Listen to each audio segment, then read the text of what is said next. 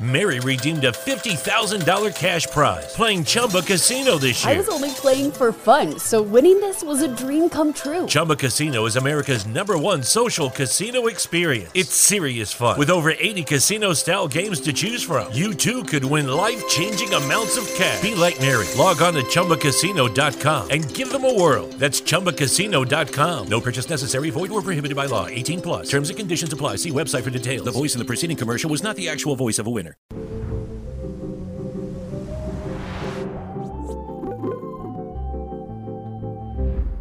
Salve, salve, amigos da ciência em todo mundo. Estamos de volta aqui hoje, quarta-feira, dia de ciência sem fim. Muito legal, tô com um grande convidado aqui hoje, galera, Alberto Delíssula. Nós temos muita coisa para falar hoje, cara. Vai ser muito legal mesmo. Antes disso, nossos recadinhos do coração aqui. Falar dos nossos patrocinadores, falar que primeiro da LTW Consult, você aí que tem uma grana e quer investir, quer saber como investir, então corre lá na LTW Consult, que os caras têm tudo como te ensinar a cuidar da sua grana. E lá no site deles tem um verdadeiro curso aí de educação financeira. Então você que precisa aí entender melhor, administrar a grana, que às vezes é difícil, eu sei disso. Então corre lá, LTW Consult. QR Code está na tela, link está na descrição. E também da queridíssima Tribe. A Tribe, para quem não sabe, é uma escola de programação, como eu falo aqui sempre, cara. Programação é a profissão do presente, entendeu? Hoje, antigamente, né, era o inglês, né? Ah, não, você tem que aprender inglês, que inglês vai... Hoje, cara, aprenda a programar. Se aprender programação, cara, você vai se dar bem em várias áreas. E a Tribe é muito legal porque você paga o curso depois que você está trabalhando. E 94% dos alunos da Tribe conseguem emprego depois de três meses que se formam. São 1.500 horas, você vai aprender tudo sobre programação, machine learning, Python, tem tudo lá para você. Então, QR Code está aí na tela também, link está na descrição. É, mensagens hoje, cinco mensagens, então entre aí no cienciasemfim.com.br. Se você quer mandar, você compra lá a moedinha aqui do Studios Flow. Então vamos ler cinco mensagens de 100 Sparks, que é 10 reais, cinco de 200 Sparks, que é 20 reais, e se você quiser fazer propaganda, duas propagandas de 2.500 Sparks, que são 250 reais. E hoje, né, Mulambo, temos aqui um belíssimo de um emblema. Coloca o emblema na tela. O emblema é um GIF, cara. Olha que maneiro. No claque a boss, hein? Olha que maneiro o emblema de hoje. O código é Super Memória. É isso, Mulambo? E o artista, fala pra gente quem foi aí o Gigalvão. Então, muito obrigado. Cara, ficou demais aí, ó. Ficou Pô. demais porque eu tô aqui com o grande Alberto Delício aí, ó. Tá, tá resumindo, né? Tá Não, eu resumindo? gostei, eu achei. Achou eu legal? bem magro também, né? Ficou, Então, ficou, deu Favoreceu, deu uma favorecida aí. show de Ficou bola. bem bonita, valeu demais. Muito, muito obrigado, cara, por ter vindo aqui. Eu que sei- agradeço, Sei que inclusive. você tá aí no- na maratona, né? Tô fazendo, tô fazendo, tô mandando meu currículo aqui, né? Todo dia eu chego. Isso aí. Vocês estão precisando de alguém. Isso. Eu vou arrumar um puxadinho pra você Vou aqui daqui a pouco, né? Cara, primeira coisa, eu descobri que o Alberto, galera, é meu aluno, entendeu? Eu já sabia, não descobri hoje não, descobri faz pouco tempo que ele é meu aluno, porque eu tenho um curso de astronomia e tal, e ele, e ele faz lá as. Não sei se você faz não, depois eu vou tomar aqui a matéria, mas como, mas como ele memoriza tudo, a cara. parte mais importante, que é comprar, eu fiz. Aí, tá vendo? Ajudou nas contas. É isso aí, cara. Fã. O fã que não compra, olha só, você é fã do Sérgio. Tem que comprar, ué. É, isso aí, Fã ó. tem que pagar, ué. Você não tá ajudando. Então Tá eu já ajudando. fiz. Fez a, sua parte. A minha parte eu já fiz. Tá Depois a gente de faz bola. a prova. Isso aí. Grande Alberto, cara, muito prazer mesmo estar aqui, muito legal, cara. Acompanho você aí em todos os, os, os podcasts que você vai. É muito legal o papo sempre, cara. E vou começar até com um negócio que você me contou aqui fora, cara. É, eu trouxe aqui o Douglas Galante e ele já foi no Space Camp. Eu trouxe o Marcos Palhares e ele já foi. E eu descobri que você foi. Conta pra gente Eu isso, fui cara. três vezes em Space Camp. Olha que demais. Eu fui em 93, 94, 96. Olha aí. A gente fez o US Space Camp 1, 2, depois fez o Academy. Academy, legal. Cara, é uma experiência assim fantástica. É demais. Porque a né? gente faz simulações de missões reais e a gente tem experiência de comer a comida de astronauta. Pra quem não sabe, o Space Camp é um treinamento, né, para adolescentes que acontece. Eu quando eu fui era em Huntsville, no Alabama, E as pessoas acham né, que vai realmente treinar na NASA. Mas é NASA, né? É um, Sim, é um não de- pedaço, né? Não deixa de ser. E, e você chega lá, aí você vê o ônibus espacial gigantesco, você tem uma noção de como que o negócio é gigante. É uma experiência muito legal e legal, né? Ter mais gente. Não, é demais, é demais. Space Camp tem um, um pessoal aí que até já ajudei, entendeu? O pessoal que faz vaquinha pra ir e tudo, né? Porque realmente é uma experiência sensacional, né? E ele falou do negócio da NASA, né? O pessoal às vezes acha que a NASA tá num lugar só, mas a NASA nos Estados Unidos, ela é espalhada, cara. Uhum. Então tem NASA na Califórnia, que é o JPL, tem lá no Kennedy Space Center, na Flórida, tem em Huntsville, tem em Maryland, também tem outro pedaço, em Houston tem o Johnson Space Center, né? Então ela fica espalhada por ali e o pessoal faz esses Space Camps aí, que é, que é realmente sensacional. Uma coisa que eu sempre pergunto aqui pro pessoal, né? Que você é formado, tudo direitinho, né? Uhum. Tem toda a sua, sua carreira aí acadêmica, né? Tem uma Uhum. carreira acadêmica, né? Então, o que eu sempre pergunto que é legal, até pra gente passar pro pessoal que tá aqui assistindo, cara, tipo um incentivo, né? Que eu quero passar um incentivo pro cara, porque aqui a gente tá ciência sem fim, né? Então, falando de ciência, né? O que que te levou aí a seguir uma carreira tipo, científica, acadêmica e tudo mais? Conta pra nós a sua história aí. Cara, a minha jornada foi extremamente complicada. Mas aí que é legal. Porque, na verdade, o que aconteceu? Quando eu era adolescente, eu achava que eu sempre estava atrasado. A gente acha que a gente tá. Nossa, se eu não passar na faculdade com 18 anos, eu vou estar mega atrasado. Enfim, a gente achava isso, né? E eu queria sempre eh, ser cientista da computação. Aí que Aí maneiro. eu tá fazia, eu fazia bacharelado em matemática pura no FMG e fazia ciência da computação na PUC. Aí acabou que eu fiz seis períodos de cada. Aí ti- eu tava. Inclusive eu comento, né? Eu até comentei no Vênus ontem. A gente às vezes acredita numa mentira que tirar as melhores notas vai ser a solução da nossa vida. A gente, ah, não, se você for o melhor aluno, tá resolvido. E ah, mentira, isso é mentira, isso não é verdade. E aí eu me vi num momento que eu tava devendo uma fortuna na PUC, na computação, tava fazendo aquelas matérias assim da matemática que eu já não tava vendo sentido. Por exemplo, aquelas equações diferenciais C. Aí tinha lá a, a folha caindo da árvore, tinha sei lá quantas bactérias e caindo na tal. Eu falei, cara, saber quantas bactérias vão ter quando cair no chão. Eu tava estudando a vida sexual de bactéria. É isso aí que eu tava estudando. e eu não tava mais vendo sentido naquilo. E eu tava dando aula de matemática no, em Pará de Minas, a 20 reais a aula, sem Essa carteira história é legal pra assinada caramba. sem carteira assinada. E falei, cara, deu errado. E eu já tava com 23 anos de idade e eu achava que eu tava velhaço. Cara, eu só tenho. Hoje eu vejo, cara, 23 não é nada. O cara de 23 anos é porra nenhuma. O que que cara de 23. Você que tem 23 anos não sabe porra nenhuma, não sabe, cara. É criança. Só que eu achava, eu tava velho, que vai dar tudo errado e tal. Acabou minha vida, Acabou né? minha vida. Não, e o detalhe é o seguinte: em que momento que aquele menino, que era um dos melhores alunos da sala, deu errado? colegial. No colegial, você era. do colegial. E, e que momento que isso deu errado? Que mesmo estando na faculdade, cara, as oportunidades, a gente acha que vão vir por causa de mérito. Que mérito, cara? Não é bem assim, não. Inclusive, lá no FMG tinha um negócio, sair estágio, aqueles estágios melhores, o pessoal arrancava o cartaz. O orientador avisava com antecedência já para os pupilos. Tem todo um, Tem, tem todo um, um lobby ali, né? um lobby e tal. E aí eu vi, cara, o que eu tô fazendo, cara? Eu tô, assim, devendo, dando tudo errado. Aí, eu tava na PUC e tinha que fazer um trabalho de arquitetura de computadores. E aí, eu vi um cara que memorizava o baralho em menos de um minuto. Falei, caramba. Mas na PUC ali, um tipo aluno, alguma não, coisa? não, eu tinha que fazer uma pesquisa na internet Ah, tá. sobre memória. E era memória ROM, memória cache, aqueles negócios. E aí Só- na busca ali apareceu esse cara. Apareceu, eu fui buscar em inglês, né? Caramba. Aí eu fiquei intrigado, porque eu tinha uma memória muito ruim. Aliás, as minhas funções executivas normalmente não funcionam tão bem assim, né? E a minha atenção não era das melhores. Às vezes eu ia pra faculdade de carro, voltava de ônibus, enfim, coisas assim. E aí eu comecei a criar um algoritmo para isso. Aí eu criei um algoritmo, comecei a memorizar as coisas e eu pensei, peraí. Agora eu tô fazendo coisas que ninguém faz. E aí eu comecei a, a participar de programa de televisão e demonstrar. E aí eu virei recordista latino-americano de memorização. E foi quando eu comecei a treinar memória que eu falei, quer saber, eu vou largar essa matemática, vou largar essa computação. Eu não quero saber da bactéria, eu quero saber outras coisas. Eu quero saber como que o cérebro funciona. Por que, Porque que a memória veio funciona? Essa, veio essa, essa aguçou a sua...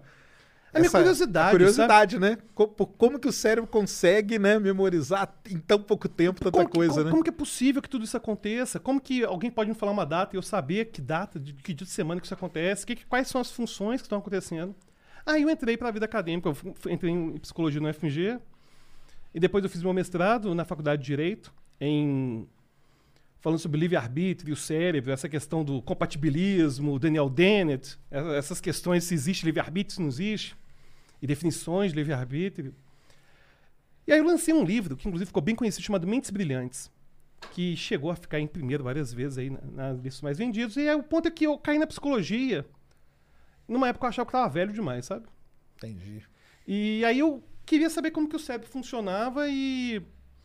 E aí foi, a gente foi desenvolvendo esses, esses trabalhos todos. Mas aí, nesse, nessa passagem aí, que foi o seu lance com a memorização, é isso? Foi, eu comecei com a memorização por conta disso, um pouco antes de entrar pra faculdade, de Entendi. psicologia. Mas aí, quando você começou a participar dos programas e tal, foi nesse período. Quando entrou na psicologia, não tava mais. Não, Tava- quando eu entrei na psicologia, eu ainda participava dos programas de televisão. Entendi. Inclusive, é, até recentemente, quando estava sem pandemia, Fátima Bernardes chama para poder fazer demonstração de memória. Aham. Porque na televisão é uma coisa que impressiona muito. Entendeu? Certo. Porque você chega, igual na, na Galisteu, 20 pessoas aleatórias, que eu nunca vi na vida, coloca lá na frente. Aí eu cumprimento cada uma pelo nome, depois eu fico de costas, elas mudam de posição e eu chamava cada um pelo nome. Ou nos Incríveis, que eu memorizei os 500 códigos de barra, né? Isso aí é sensacional, né? Essa aí foi sacanagem, foi sacanagem. Essa aí, conta, conta pra nós essa história aí, Essa cara, que é- história. é demais isso, cara. Essa história. Se você já viu essa história, continua que depois tem outras histórias inéditas, tá bom? Mas a história foi o seguinte. Em 2013, eu já estava na televisão desde 2006, fazendo demonstrações. Já tinha ido no Jô Soares, já tinha ido no Faustão, já tinha ido no Luciano Huck, eu já tinha ido todos os programas de televisão. Já tinha ido oito vezes na Fátima Bernardes, enfim, já tinha ido muito programa de televisão. Fantástico, só não fui no linha direta por falta de oportunidade. Mas não fui no linha direta, graças a Deus. Mas aí, chegaram, Alberto. A gente tá fazendo casting do dos Incríveis. Vai ser a primeira vez, é um reality show da Endemol. Que a gente vai pegar as mentes mais incríveis e vai pegar essas mentes mais incríveis para fazer coisas loucas e tal, e demonstrações. Você podia fazer algo de memória. Não valeu. Porque, na verdade, eu não via benefício. Porque uma coisa é eu ir chegar no Faustão, 200 milhões de pessoas na, na rede da Globo Claro. mundialmente, e memorizar 60 dígitos. Outra coisa eu estar no programa TV a cabo, sei lá quantas pessoas vão ver, e ficar fazendo essas questões de memória, ficar, não vale a pena. Valeu. Mas tem um prêmio em dinheiro, não importa. Não quero saber. Aí passou uns três meses, mandaram mensagem de novo, outra pessoa ligou. Ô Alberto, tudo bem? Ótimo. Você quer participar do- dos incríveis? Não, cara. Valeu. Não tem interesse, não. Não, mas vamos lá, vai ser bom, cara. Não tem interesse, não tem tempo, não tem disponibilidade. Tem prêmio de dinheiro. Cara, não tem interesse. 100 mil reais terça de manhã, eu posso? É assim mesmo, né? Cara, o cara falou que era 100 mil. Aí me, descob- me contaram que eram duas etapas. A primeira, que ganhava 10 mil, que teriam quatro concorrentes. Depois a grande final. Ah, Tinha uma, tinha uma classificação antes Tinha. ali. Mas É. eu, ué, fodendo inferno, abraço capeta, né? E aí eles falaram, Alberto, o que você vai fazer? Eu queria fazer uma coisa que eu nunca tinha feito, que nunca tinha sido feito na, nas pre- apresentações de televisão e tal. Porque eu tava competindo comigo mesmo, porque eu já tinha feito vários. Eu já memorizei baralho, já memorizei um monte de coisa, fui ficar fazendo coisa diferente. Beleza, vou memorizar 500 códigos de barra, cada um com oito algarismos. A pessoa tira 10 aleatórios, seria o caso e a peçanha, E você E- falava o produto. e eu falava o produto. Impressionante. Impressionante. Cara, aí eles falaram o seguinte: tem que também ter um pro avançado, que é a segunda etapa. Se você passar, porque a gravação era tipo na terça e depois na quinta já era. Caramba! Então você tinha que fazer tudo pra dois dias de gravação. Exatamente, dois dias de gravação. Tem que fazer tudo de uma vez. É tudo na mesma semana. Ah, beleza, então coloca 700. Eu ia colocar mil. Cara, o que a gente fala os negócios, gente- eu, não, eu não tinha colocado. Eu não cheguei, vamos fazer um- uma conta aqui. Quanto tempo que eu vou gastar só pra evocar todos? Exato. Cara, Pra estudar, como foi o seu, o seu esquema pra estudar isso? eu vou explicar como que foi isso. Aí aconteceu que eu falei que era 700, porque eram os 500 iniciais, mais 200, é foda-se. Já, já foi 500, 200 é nada. 200 né? não é nada. Aí beleza. Aí eu tinha duas semanas pra fazer isso. Cara, comecei a memorizar. Como que funciona esse processo de memorização? Eu não memorizo os códigos de barra, que é impossível. Na verdade, eu tenho um sistema em que cada seis dígitos são uma imagem. Tô Então, ligado. é, é um banco de dados enorme. Aí eu pegava, ia criando minhas imagens, aí tem o Homem-Aranha e tal. Aí você faz associação, né? Vou criando Por uma associa- associação. Exatamente, ia Ah, criando uma história. Legal. Só que, para evocar, já memorizei tudo, beleza? Beleza. Memorizei tudo numas, uns quatro dias. A evocação dos códigos de barra gastava de duas horas e meia a três horas. Que é o quê? pra- Ficar falando. Só, não, detalhe, só pra eu falar na ordem. Caramba. Só pra falar na hora, eu gastava de duas e meia a três horas, falando. Aí já chegou um momento, cara, eu não aguentava mais aquela informação, porque é informação sem sentido. Mas beleza. Tá no Vai inferno. valer a grana, né? Vai valer a grana, né? Aham. Aí eu cheguei lá, inclusive conheci o Renan Serp, que resolveu o cubo mágico em 10 segundos. Que também é impressionante. Só que são coisas diferentes, é até difícil comparar, mas enfim, eu pensei. Ou passa eu, ou passa o Renan. O cubo mágico em 10 segundos é impressionante, né? Aí cheguei lá, eu vi um grande desafiante. Foi no café da manhã do hotel. Ele tava apontando uma bandeira que era branca com a bola azul, bola vermelha, Vermelha. e falando Japão. Aí eu olhei para aquilo. Não é Aí eu olhei pro. Renan, Renan. Eu acho que ele tá no nosso grupo, Renan. Cara, nesse momento eu já tava vendo uma visão apocalíptica. Porque não era um, um jurado técnico tipo The Voice. Entendi. Era plateia. E... Plateia! Aí o menininho de 5 anos. Nada contra. Tem 5 anos, né? Eu não vou falar mal do menino de 5 anos. Aí o menino de 5 anos chegou. E foi demonstrar as bandeiras. Tirava uma bandeira, lia e falava o país. Nicarágua, cara. Aí pegou as bandeiras. Eu tinha acabado de fazer os códigos de barra. O Renan resolveu os cubos mágicos dele ra- rapidão. E o cara começou a falar as bandeiras. Eu falei assim, e eu, na minha estupidez, pensei: Não, mas não tem como alguém votar na bandeira. não tem como, né? Não tem como. Cara, ganhou quase 60% dos votos da plateia. Caramba. Porque é fofinho, né? Pelo amor de Deus. né? Aí eu fiquei tão transtornado. Hum. Eu fiquei tão transtornado que eu comecei a xingar, cara. Aí o Renan, para, Alberto, para, Alberto. Filho da puta, cara. Menino, cara. Não, mas mas, é pra brincar, não me chama. Não, fazia assim, sabe? Entendi. Inclusive, a segunda temporada, eles separaram as crianças. Lógico. Aí sim. É, mas Aí, alguém tinha que fuder antes, né? Claro. Alguém, Alguém, alguém tinha teve que passar pelo. Exatamente. É igual acidente. Tem que Igual acontecer acidente. primeiro pra. Se tem alguma lei, tem história por trás. Tem alguma história por trás. Exatamente. Aí acabou que eu perdi eh, esse. Perdi assim, né? Pelo menos tem uma história boa. Mas você não classificou. Não, não ganhei nem os 10 mil reais. Cara, o menininho. E o menininho foi campeão no final, não? Não, aí acabou que tinha. O outro menino lá acabou ganhando. Ah, Que é? também foi criança também, entendeu? Então, Ah, tá. não faz sentido. Ah, é, não faz mesmo, cara. Cara, e quando você trabalha com isso, é você. Não, e esse negócio de competição já é uma coisa sem sentido. Porque a competição de que, como que eu vou comparar? Pegando ainda o cubo mágico, que é uma coisa impressionante. Como que eu comparo memorização com cubo mágico? Não, cara. Se fosse pelo menos só coisas de memória, Porque o cubo mágico ele é um algoritmo ali pra resolver, né? Vamos dizer. é um algoritmo, é um algoritmo, só que você precisa fazer uma automatização de movimentos. Certo. E aí você- é a velocidade Aí que é você velocidade. faz. Aí E- o treino do cara é ali na, na habilidade, Tem né? a habilidade, tem a questão tanto da habilidade quanto o automatismo de ver o algoritmo. Porque você vê o cubo, Certo. você já sabe quais algoritmos. Certo. para quem não sabe, são sequências de movimentos, enfim, Isso. sequências de instruções né, da, da programação. E aí, enfim. Aí o ponto é que, depois desse dia, eu falei, cara, pode me chamar pro que for. Que eu não vou. BBB eu vou. Se me chamar pro BBB, BBB eu até animo. BBB eu até animo. Mas esse negócio de competições e essas coisas. E na verdade tem um problema grave, que é o seguinte: nossa memória, ela odeia adrenalina e cortisol. Não gosta. Quando a gente está ansioso, Entendi. a nossa memória tende a piorar. Né?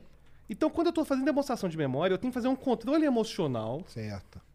para conseguir fazer demonstração de memória. Uma coisa é eu chegar, tipo, no meio de amigos e fazer uma demonstração. Outra é eu saber que tem milhões de pessoas me assistindo. Televisão, Televisão- todo o estresse, tudo, né? O tempo e por tudo, tempo. Não, né, e- cara? E, cara, fazer esse negócio na televisão estressa. Agora, é claro que eu sempre demonstrei, eu nunca fui no meu limite na televisão.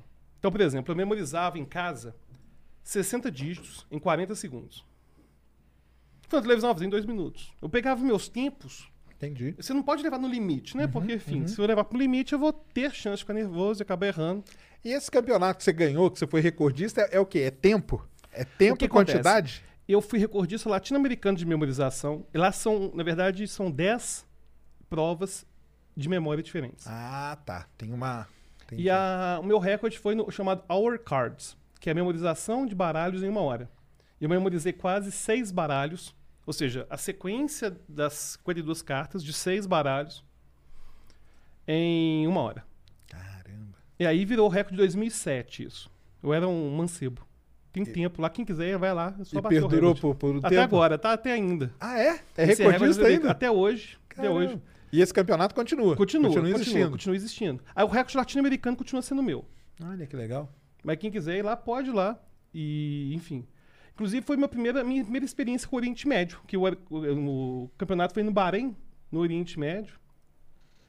E hoje os orientais estão dominando esses tipos de. Ah, imagino. os orientais, eles são muito Eles diferenciados. são, né? São. A disciplina que eles têm é, é, é muito diferente, é muito diferente. Então, eu tava te falando que eu fiz quando eu tava no colegial, curso de memorização.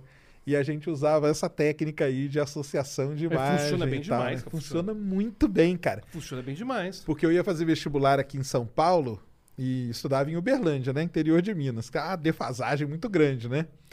Aí eu falei, cara, tem matéria, cara, que eu não quero nem saber, cara. Tipo, biologia, entendeu? Que eu só preciso passar ali e seguir, né? Porque eu- o que eu precisava mesmo era física, matemática e tal, né?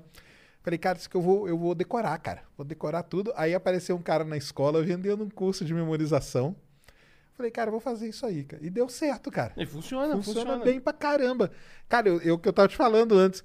O cara chegava pra mim e falava assim: página 42 do livro de biologia. Eu falava a página inteira pro cara. Eu falava, cara, acabou, cara.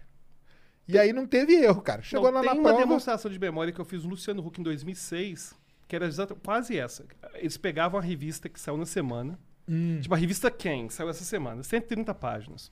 A Luciano Huck escolhia uma página, de 1 a 130, E você falava a e página eu bonitinha. falava tudo que estava na página. Provavelmente você usou algum sistema parecido com esse, com alfabeto fonético, enfim. Isso. Aí você substituía a página pela informação e criava as memorizações. Inclusive, quer aprender memorização, supermemoria.com.br. Você pode encontrar lá. Aí, ó. Curso de memorização. E uma dúvida minha, negócio de memória. Porque Pode tem a falar. memória e a memória fotográfica. que Porque, por é exemplo, o eu, podia, eu podia fazer uma imagem da página, igual você, da página da revista, tipo, fotografar ela e guardar algo assim na mente ou não? Mais ou menos. Na verdade, o termo memória fotográfica, também memória idética, é uma coisa que não existe em muitas pessoas. Ah, entendi. Porque memória fotográfica seria você fechar os olhos e com os olhos fechados conseguir ser capaz de falar tudo que tem ao nosso redor em total detalhe. E isso não é possível. Mas você consegue ter a memória visual. É você criar códigos de memória que são visuais. Aí você pega vários códigos de memória na, na, na página e quando você fala, dá a impressão que é uma memória fotográfica. Entendi. Só que a gente não fala tecnicamente que é uma memória fotográfica, porque para ser fotográfica, ela deveria ser do tipo, por exemplo, eu falar para você olhar isso aqui, fechar o olho e perguntar quantas estrelas tem aí. Certo. E aí, nem o, aí o Rayman talvez fizesse isso, né? O Kim Peek, talvez, ele tinha uma super memória porque ele tinha uma alteração do cérebro, né? Ele não tinha um corpo caloso. Ah, tá. Aí ele conseguia ter uma super memória, só que ele era um savan. O savan, para quem não sabe, é aquela pessoa que tem uma habilidade extraordinária mental, só que não tem realmente uma inteligência que estrutura essa habilidade. Então, por exemplo, isso que eu faço do calendário. Eu uso algoritmo. Tem gente que é no meio da roça, cara, que você pergunta, o cara sabe. Caramba. E o cérebro só dá resposta. Ele não faz ideia qual que é o processo cognitivo por trás, entendeu? Entendi, entendi. Né, então, isso, aí- isso aí é uma outra coisa, né? Que talvez assim, não é que a pessoa é, memorize tudo, que ela é a pessoa mais inteligente, né? Claro que não, claro que não.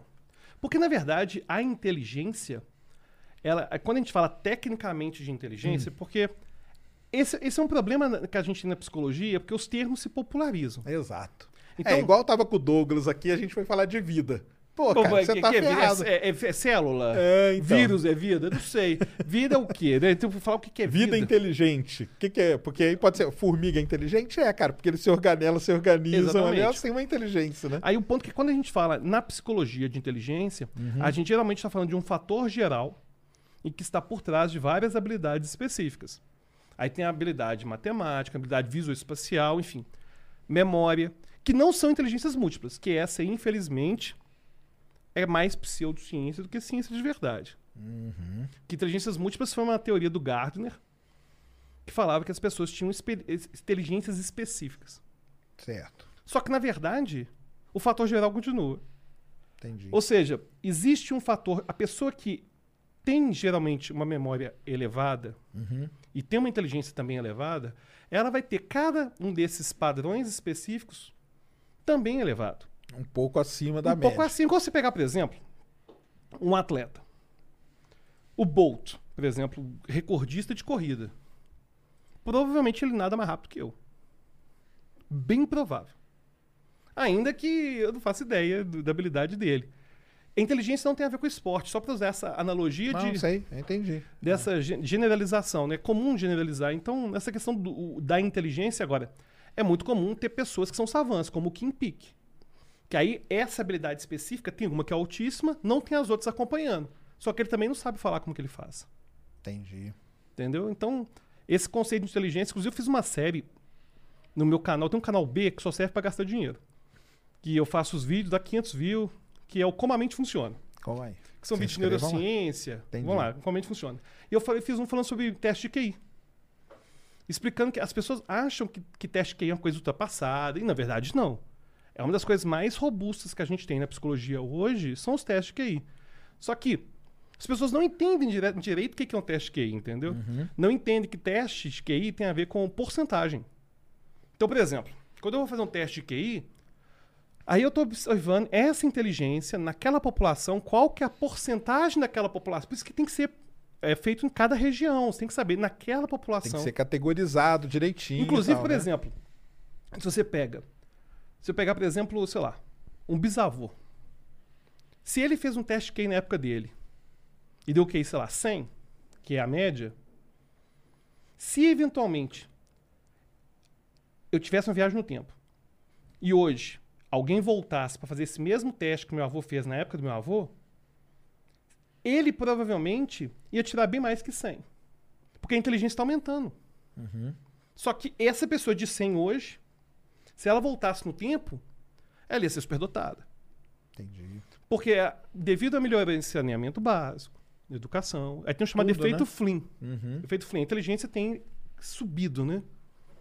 Ela tem um, um, um componente externo ali que, tá, que ajuda, né?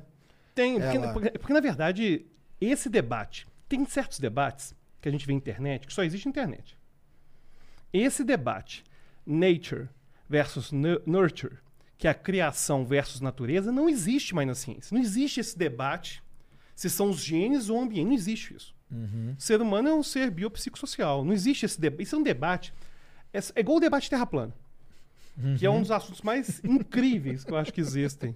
Aliás, eu aprendi demais com esse cara sobre terra plana. Uma das pessoas que mais entendem de terra plana que eu conheço é o Sérgio. Tem que entender, é a, é a arte da guerra. Você tem que conhecer bem seu inimigo. E aí o, o, o, o ponto é o seguinte aqui. Esses debates de ah, inteligência é genética, inteligência é aprendida, cara, tem tudo. Entendi. O ser humano é, É tudo. tudo uma, né, uma mistura ali, É. né? E nesse negócio das habilidades aí, você, vamos supor, você pode identificar que você tem uma habilidade melhor. E aí você pode melhorar aquilo lá mais ainda, né? Você pode, na verdade, ter uma melhora em certas habilidades com a educação, mas é uma melhora que é bem devagarzinho. Certo. Essa ideia já fizeram várias vezes, de treinamento cognitivo para aumentar a teste de QI, aumentar a inteligência, não consegue ver resultado. Mas não consegue ver resultado porque, na verdade, se é uma coisa que acontece tão devagar com o passar das décadas, não tem como eu fazer algo que realmente vai Entendi. mensurar esse tipo de coisa, Entendi. entendeu? Mas a gente tem muitas evidências de que educação e saneamento básico são muito Tem importantes uma influência ali grande. são muito importantes, inclusive nos primeiros anos de vida. Essa ideia de meritocracia, igual o senso comum tem, é uma ideia ridícula. Essa ideia de que siga seu sonho, vai dar tudo certo, mais ou menos, cara. Se esse cara estiver no meio da selva, eu já era. É. Já era. E a questão é que vão surgir oportunidades, só que tem pessoas que vão ter mais oportunidades que outras. Exatamente. E a tal da. Pra gente só ficar mais nesse ponto da inteligência. E a tal da inteligência emocional. Cara, vamos lá. Que- o que que é? A resposta como curta é. é que pseudociência. Agora a resposta longa é um Ah. pouco mais longa, que é o seguinte. Porque quando a gente fala em psicologia, a gente vai falar dos termos de uma forma distinta que a sociedade utiliza. Porque ficou famoso esse negócio de inteligência Fica- porque- emocional, né? Porque tudo aquilo que agrada a pessoa que está ouvindo vai ficar famoso. As pessoas não querem realmente ouvir dados, fatos e dados. Não, elas não querem. Né? E aí o que acontece é o seguinte. Quando a gente pensa em inteligência geral, por exemplo, fator G, como um construto científico, é Mary redeemed a $50,000 cash prize playing Chumba Casino this year. I was only playing for fun, so winning this was a dream come true. Chumba Casino is America's number one social casino experience. It's serious fun. With over 80 casino style games to choose from, you too could win life changing amounts of cash. Be like Mary. Log on to chumbacasino.com and give them a whirl. That's chumbacasino.com. No purchase necessary, void or prohibited by law. 18 plus. Terms and conditions apply. See website for details. The voice in the preceding commercial was not the actual voice of a winner. extremamente validado.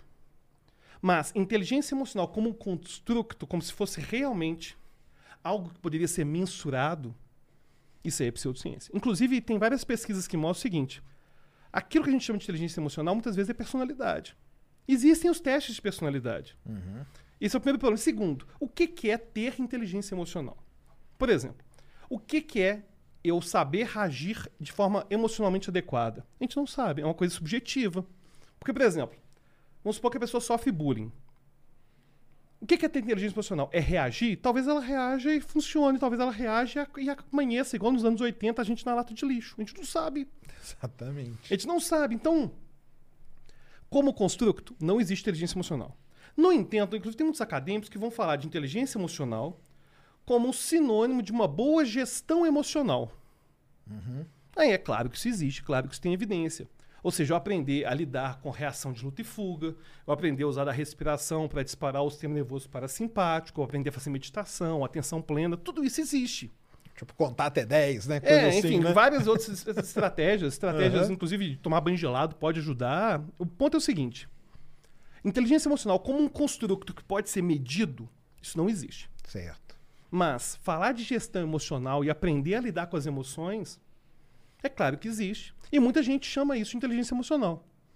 Só que aí não é um de debate acadêmico, porque os acadêmicos vão falar, cara. E é engraçado que tem certos debates que existem em senso comum que dentro da academia está pacificado há um tempão. É. Com certeza, com certeza. Não, muito legal. E aí, quando você começou a estudar o cérebro, o que, que te chamou mais atenção?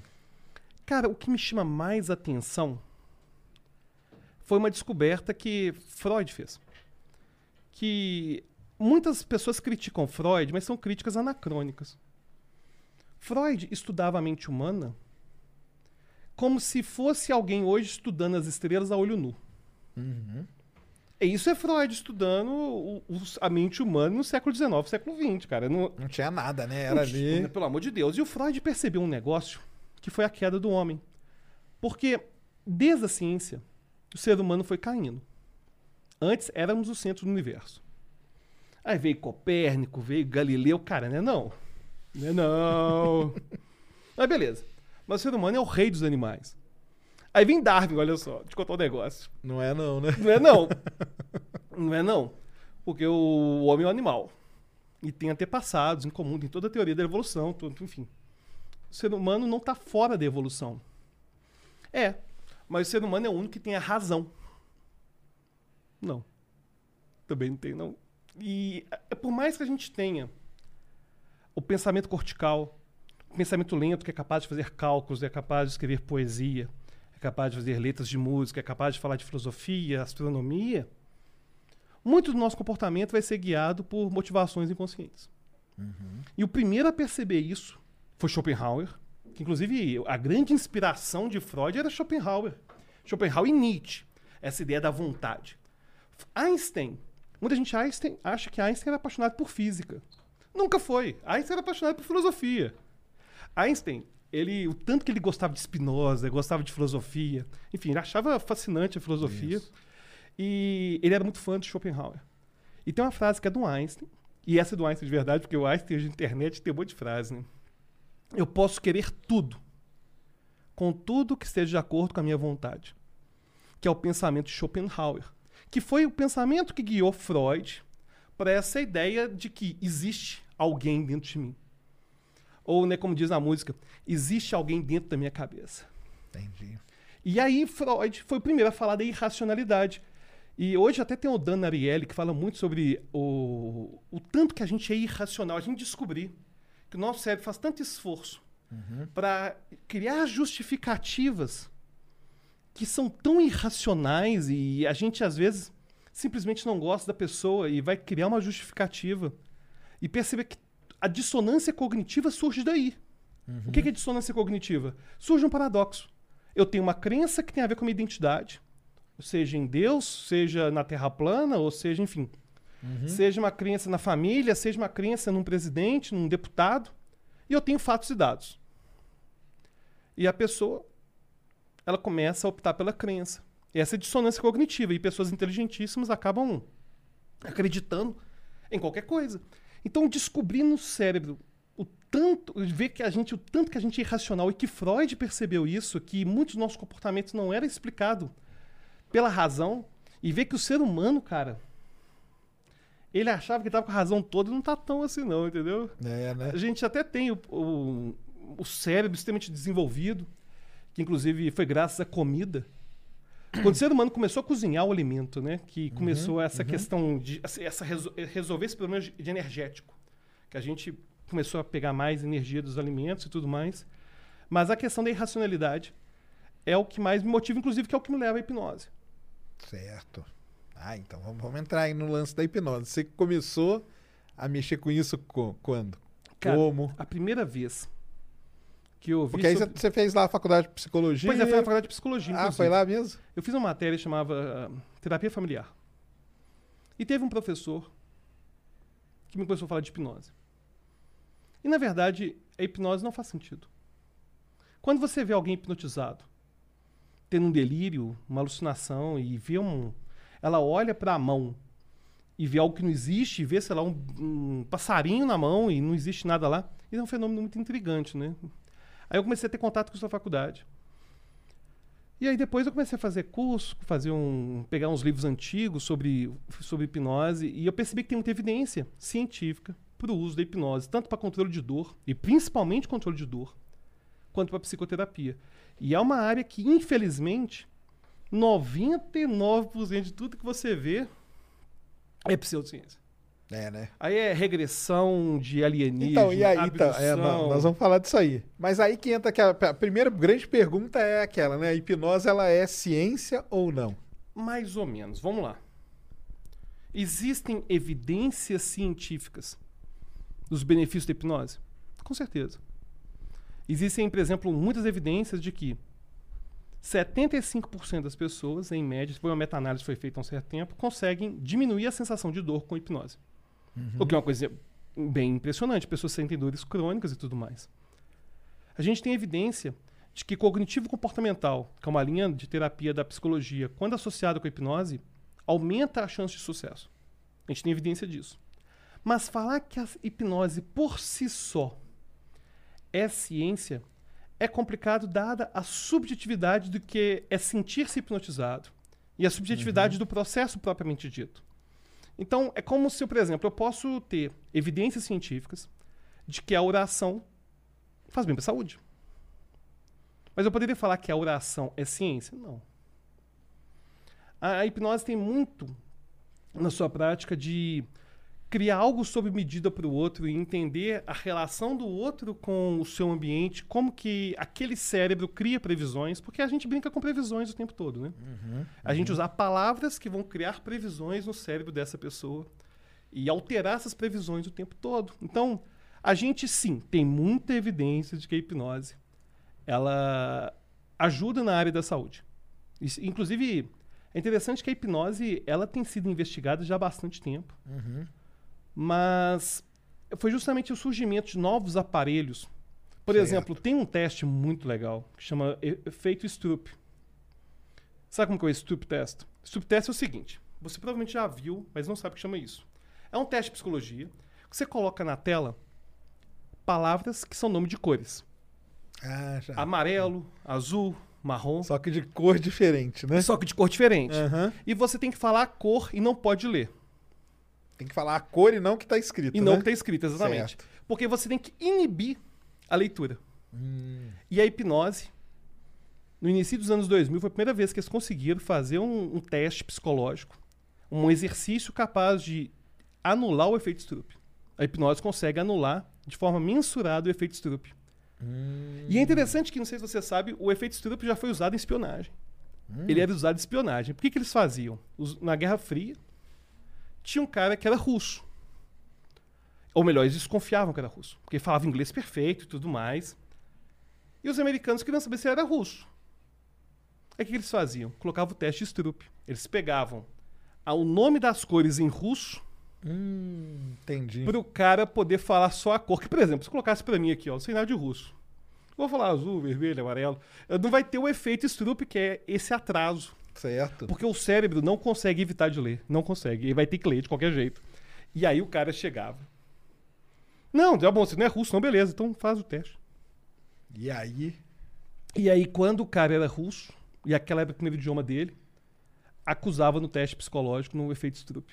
Caramba. E aí o, aí o cara se fudia, logicamente. Né? E aí foi a primeira experiência que a gente teve de conseguir anular o efeito Stroop foi justamente com a hipnose. Qual a hipnose? Porque aí falava a pessoa o seguinte: você vai olhar e vai ver só um borrão. Ah, tá. Aí ela não lia. Aí ela não lia. E aí falava a cor. Aí falava só a cor e não tinha um atraso. Olha só. Aí, então esse, é, esse teste do efeito Stroop foi um teste mais recente. Mais recente assim, quando você tem minha idade. A nossa idade, idade é muito próxima. 10 anos não é nada. 15 anos não é. 15 anos foi outro dia. É, com certeza. Então, foi um teste bem interessante, uma experiência bem interessante acerca de, das possibilidades da hipnose. Entendi. E você acha que é por isso, por essa, por ela estar nesse, vamos dizer assim, num limbo aí de ser ciência ou não, que, a- que o pessoal aproveita? Cara, na verdade, o pra- problema é outro. Tem a ver com ori, primeiro, origem da hipnose. Certo. Como que a hipnose surge? Inclusive tem a ver com o surgimento do método científico, que foi com Mesmer. Mesmer era um médico que estava fazendo curas por imposição de mãos. E aí ele estava fazendo maior sucesso em Paris. Até que Luís XVI, que já estava já com os seus problemas, com a Revolução Francesa cutucando nas costas dele, começou a ser pressionado para falar se, se Mesmer era um charlatão ou não. E aí ele foi criar um método para testar te- o trabalho de Mesmer. O interessante foi o seguinte: quem que foi chamado para testar Mesmer? Pegaram os caras mais fodas da época. Lavoisier, Guillotine, que foi o médico que criou a guilhotina, Benjamin Franklin, que foi o organizador, era embaixador dos Estados Unidos em Paris, e aí o Lavoisier falou assim: vamos criar um método de investigação que foi criado para isso, chamado cego. Aí falava o seguinte: Mesmer não aceitou participar da, da pesquisa. Foi um aluno dele, Deslon. Falava pro Deslon magnetizar uma árvore. Depois outra pessoa, o cego, ou não, não que a pessoa fosse cega, né? A pessoa não sabia qual árvore que foi Isso. magnetizada, tentaria identificar o magnetismo animal. Para Mesmer, existiria um magnetismo animal meu que seria a minha essência vital e que ficaria centralizada no Arceus, que seria meu centro energético. E aí, ao final, foi descoberto. Eles falaram assim: olha, as curas de Mesmer são reais. Mas não existe magnetismo. É só sugestão. As pessoas estão melhorando pela sugestão. E aí o que aconteceu? Primeira coisa, não investigar o efeito placebo. Se eles pensassem, se a sugestão é tão poderosa, podia surgir psicoterapia, podia surgir efeito placebo. Não, pensar, não, não tem evidência e não vamos usar. Entendi. E o interessante foi o seguinte, foi que Mesmer caiu no ostracismo, mas os seus conhecimentos continuaram sendo passados em sociedades herméticas, religiosas. E teve um cara chamado Barão de Poteto, que criou um centro para ensinar as técnicas de Mesmer, de, de passes magnéticos e tudo mais. E ele teve um aluno, Allan Kardec. O Allan Kardec foi aluno de um cara que era da época de Mesmer, Entendi. e ele criou os passes magnéticos dele a partir de Mesmer. E aí o que aconteceu foi que surgiu uma linhagem dessa, desse magnetismo que até hoje existe, que vai pro centro espírita. Uhum. Só que a hipnose chegou um cara chamado Braid, que foi ver um desses caras que fazia esses magnetismos.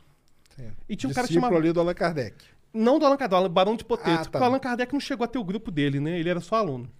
Aí teve um cara, chamava La Fontaine, que era primo do cara das, das histórias, das fábulas, né? E esse La Fontaine foi fazer um show. E tinha um médico, chamava Braid, que tinha certeza que era picaretagem. Claro que é picaretagem, né? Não faz sentido. Só que ele era oftalmologista. E quando começou a fazer os passes magnéticos, ele olhou nos olhos da pessoa e percebeu que a pálpebra estava vibrando. Entendi. E esse vibrar, ele é involuntário. Hoje a gente sabe que tem a ver com o disparo do sistema nervoso parasimpático. Mas naquela época, ele falou assim, cara, tem uma coisa aí. E aí que começou a descobrir que a partir do olhar podia gerar a hipnose. E foi aí que começou essa ideia de ficar olhando para o pêndulo, olhando para a luz, de forma Olhando tipo, porque é o negócio que fica rodando, para né? espiral e tudo mais, Isso. tudo vem daí. Então o que acontece é o seguinte: primeiro, a, a hipnose ela teve uma origem, que era uma origem em sociedade hermética, espírita e tudo mais. E também tem o fato de que o grupo, os grupos de autoajuda se apropriaram demais das possibilidades de usar hipnose. E aí que vai surgir a parte que eu mais detesto. Porque religião, pra mim, eu não importo. Até tá falando com você aí no bastidores. Eu não É, importo. não. E eu tenho uma visão bem parecida com a sua, que eu falo pro pessoal. Eu não importo. Religião, cara.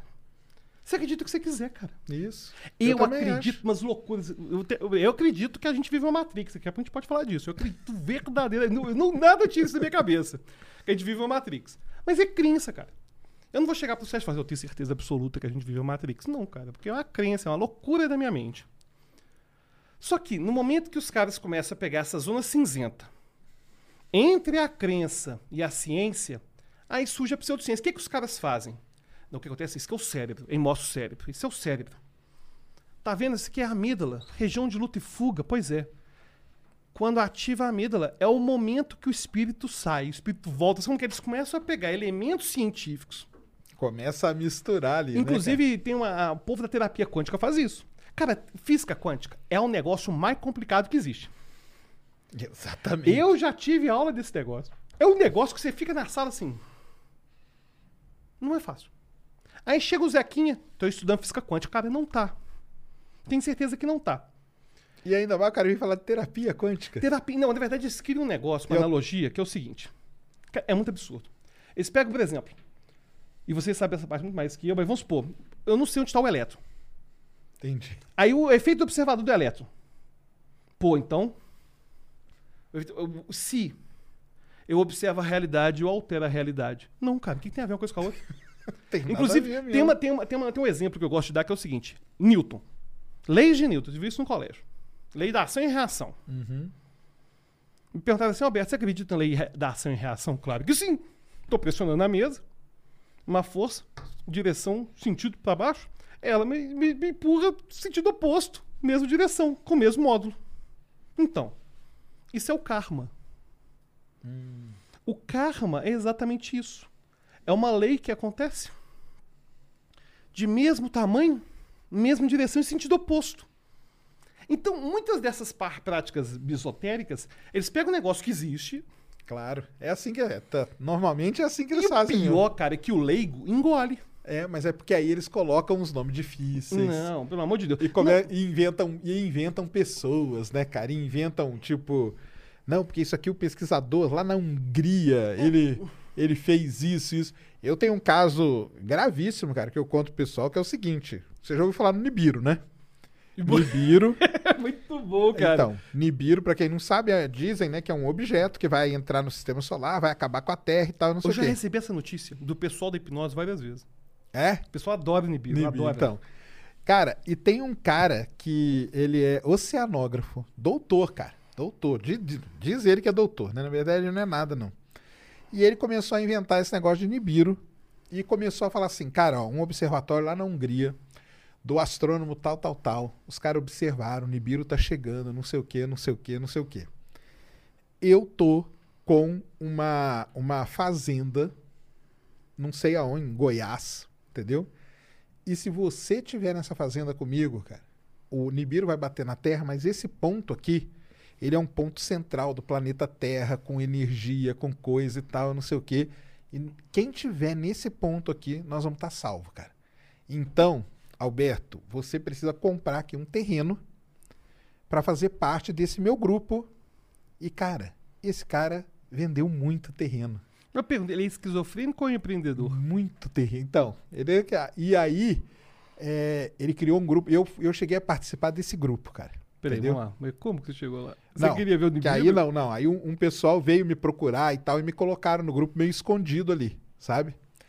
E aí eu ficava, eu não falava nada. Aí quando a pessoa ia fechar o negócio, eu chamava a pessoa pra conversar. Entendeu? Eu falei, Cara, não existe esse negócio, não faz isso, cara. E Entendeu? quanto que era um negócio desse? Não, cara, era muita gente que entregava casa, Nossa. carro, tudo, cara.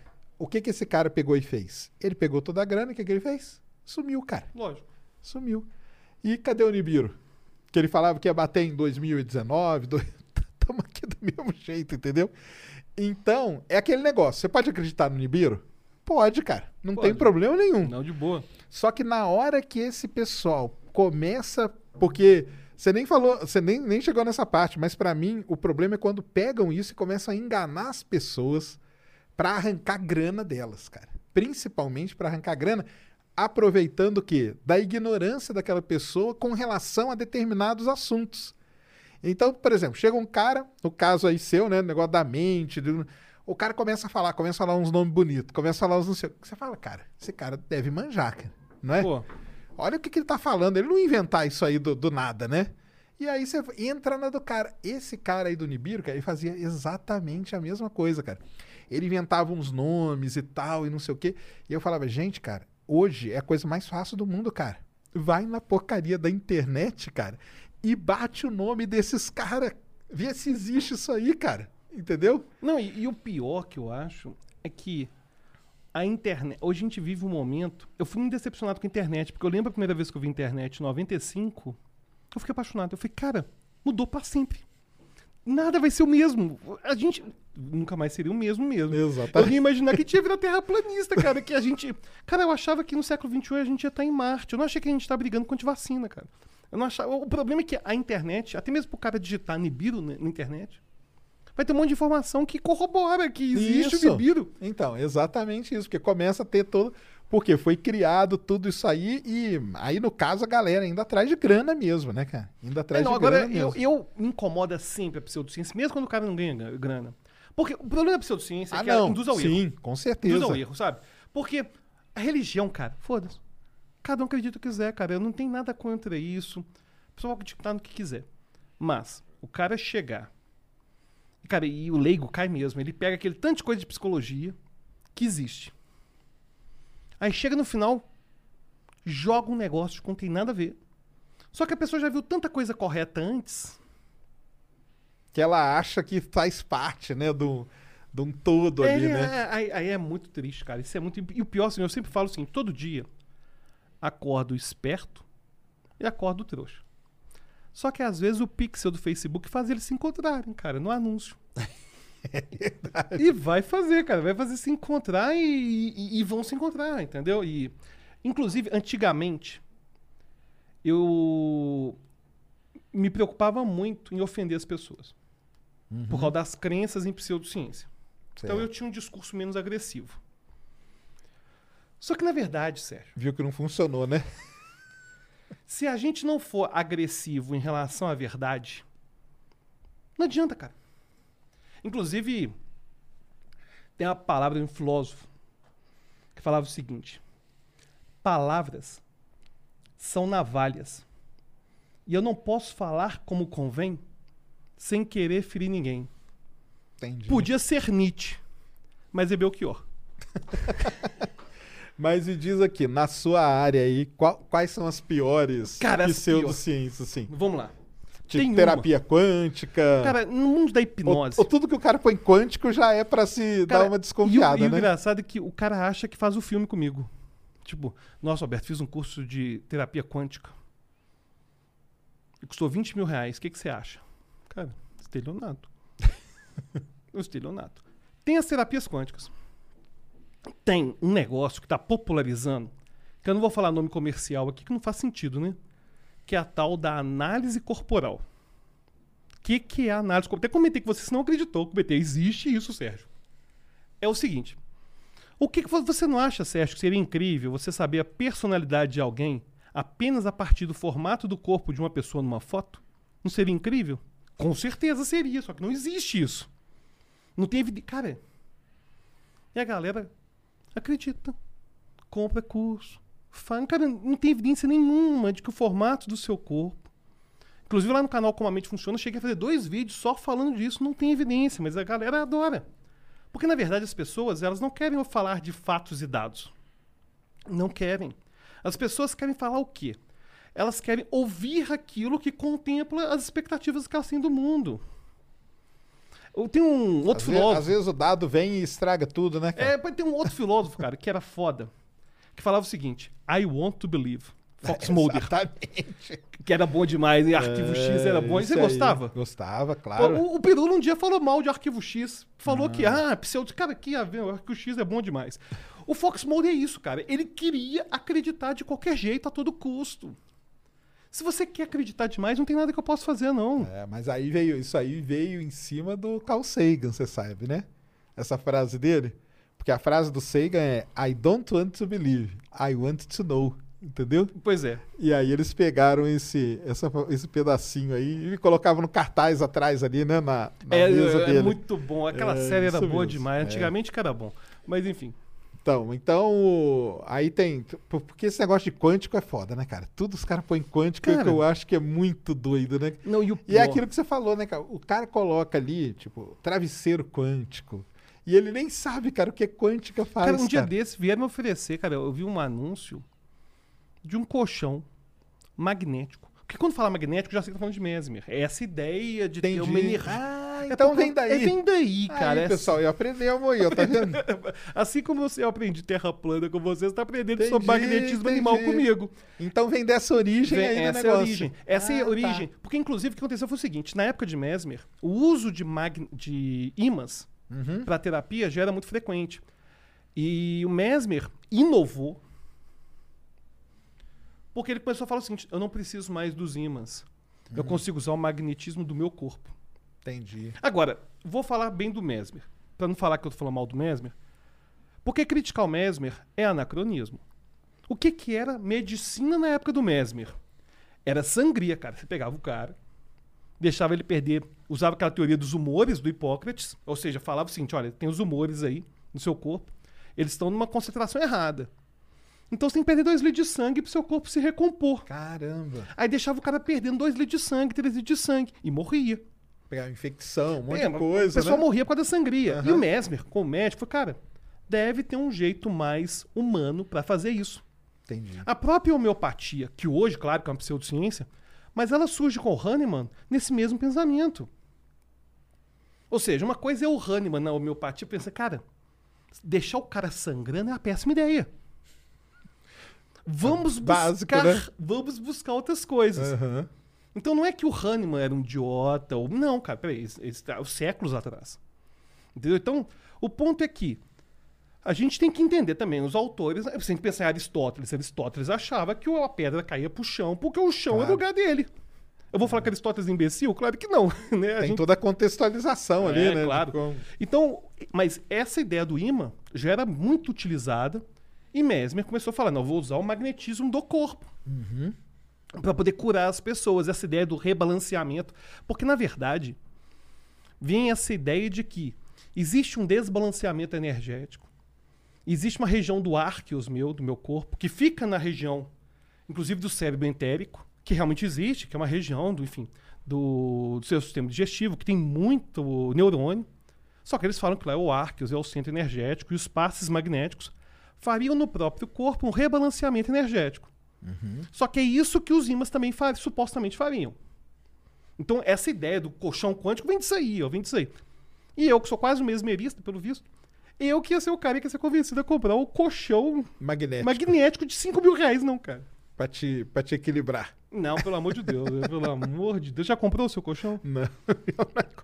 E, nem mano, quântico, nem magnético, pergunta, cara. e, o, e o travesseiro da NASA? Você já É, comprou? aí, travesseiro da NASA a gente até tem, né, cara? Tem que ter. e você sabe que não é NASA, não tem nada a ver. eu, eu né? fiquei sabendo É, disso. NASA ali é uma sigla e tal, né? Eu falava assim, outras vezes da NASA. Eu pensava assim, gente, É porque pegaram ali os nomes que escreveu, né? Nazi, colocaram a fotinho dele ali do lado pra. Coitado, né, cara? Aquilo ali foi terrível pra ele, né? Mas fez sucesso, né? foi, você vendeu bem, vendeu bem, vendeu. Vendeu, vendeu bem. Aí, eu tava te contando ali fora, né? Pra quem não sabe, vou fazer uma revelação aqui. Eu tenho um passado meio negro, viu, galera? Poxa vida. Durante um período aí, eu fui um ufólogo. Pô, mas eu acho like a boss, seu fólogo. Ufólogo, o que que é ufólogo? Eu estudava, estudava mesmo, é, né? Então eu ia pra. fazia vigília, todas essas coisas. Fiz tudo isso aí. E, numa época, cara, na década de 90, surgiu uma. Qual que é o lance da, da ufologia, né? Não tem como provar. A gente não prova, não tem. Ah, não, não tem, não tem como provar. Mas surgiu, na década de 90, uma ideia que é o seguinte.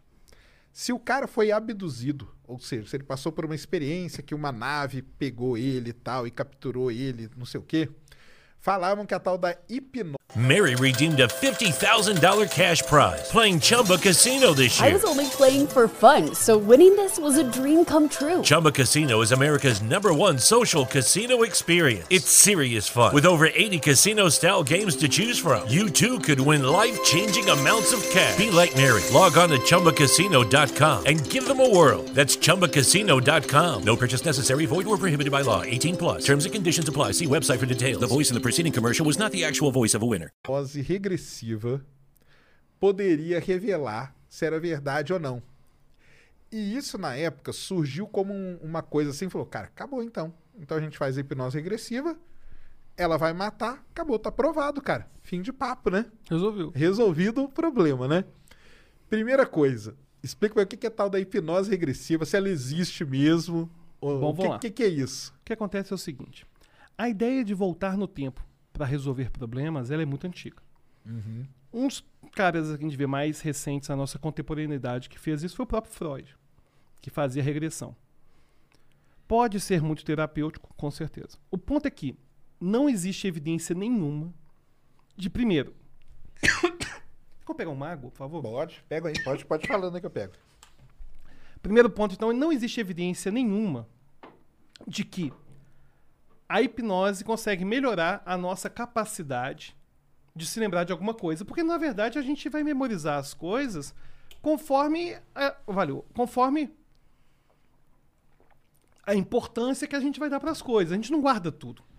Então existe um mito de que a nossa memória guarda tudo e a hipnose vai ser capaz de resgatar. Não, isso não tem evidência disso. E aí a, a treta é a seguinte. A terapia regressiva, em geral, ela se baseia numa ideia que Freud tinha, que é o do mecanismo da repressão da memória, que tem a ver com o dos, dos, dos alienígenas, né? Que seria a seguinte. Eu teria mecanismos de defesa do ego. E mecanismos de defesa são mecanismos que, o, que a minha consciência vai usar para afastar a ansiedade que vão surgir por vários motivos inconscientes. Um deles seria um trauma. Então, eu teria um trauma e eu conscientemente ia querer esconder esse trauma e ele ficaria reprimido na memória. Que é onde vai vir também exatamente a ideia do ET. Ou seja, foi traumático, eu vou afastar da memória. A treta é a seguinte. Por isso, até, só pra interromper, tanto que muita gente, né? O pessoal fala, ah, o cara abduzido, às vezes ele tem uma, uma perda de memória, né? O pessoal fala, né? Ele tava andando ali, aconteceu alguma coisa, depois ele foi colocado naquele lugar e um, e um período da, da vida dele é como se tivesse sido apagado, né? Sim. É isso que o pessoal fala. Pois é, aí o que acontece é o seguinte. No momento que, segundo Freud, essa memória era reprimida, afastada, ela gerava sintoma. Então, a, a, a histérica ficava cega, ou eh, ficava sem andar, enfim, ficava com algum problema, que só seria liberado se a memória fosse descoberta. Então, essa é a ideia por trás do mecanismo da repressão da memória, que é uma ideia ultrapassada. Daqui a pouco eu vou explicar por que ela já não faz sentido nenhum hoje. Mas que era a ideia também que eles iam usar nos UFOs. O cara foi abduzido, pois foi um trauma. Então o mecanismo da repressão é fazer esse negócio sumir. E depois a gente pode resgatar isso com a hipnose. E a hipnose seria uma forma de resgatar essas memórias que estão reprimidas. Tá. Qual que é a pseudociência? Não é nem pseudociência, na verdade, foi descoberta que a gente fez. Existe um processo chamado reconsolidação da memória. Para a gente guardar alguma coisa, a gente repete. Só que cada repetição que você faz reescreve a memória. A memória não é um arquivozinho que está lá guardado. Então, por exemplo, eu guardei que seu nome é Sérgio. Cada vez que eu repito seu nome, eu estou reescrevendo o nome Sérgio. Então vamos supor, gravamos aqui, eu vou ficar lembrando de como foi a nossa gravação. Eu vou sempre lembrar das lembranças, das lembranças, das lembranças. É por isso que a gente frequentemente tem certeza que viu um livro na nossa mesa de casa e esse livro estava na mesa de outro lugar, estava em outro lugar, porque a nossa memória ela é muito transitória e ela é muito superficial. A gente, ela tem muita dificuldade de guardar tudo, porque isso é um, um custo energético para o nosso cérebro muito grande. Então, para a gente guardar tudo, não tem evidência disso, não tem evidência disso. Então, tem esse mecanismo da reconsolidação da memória. A memória é reconstruída o tempo todo.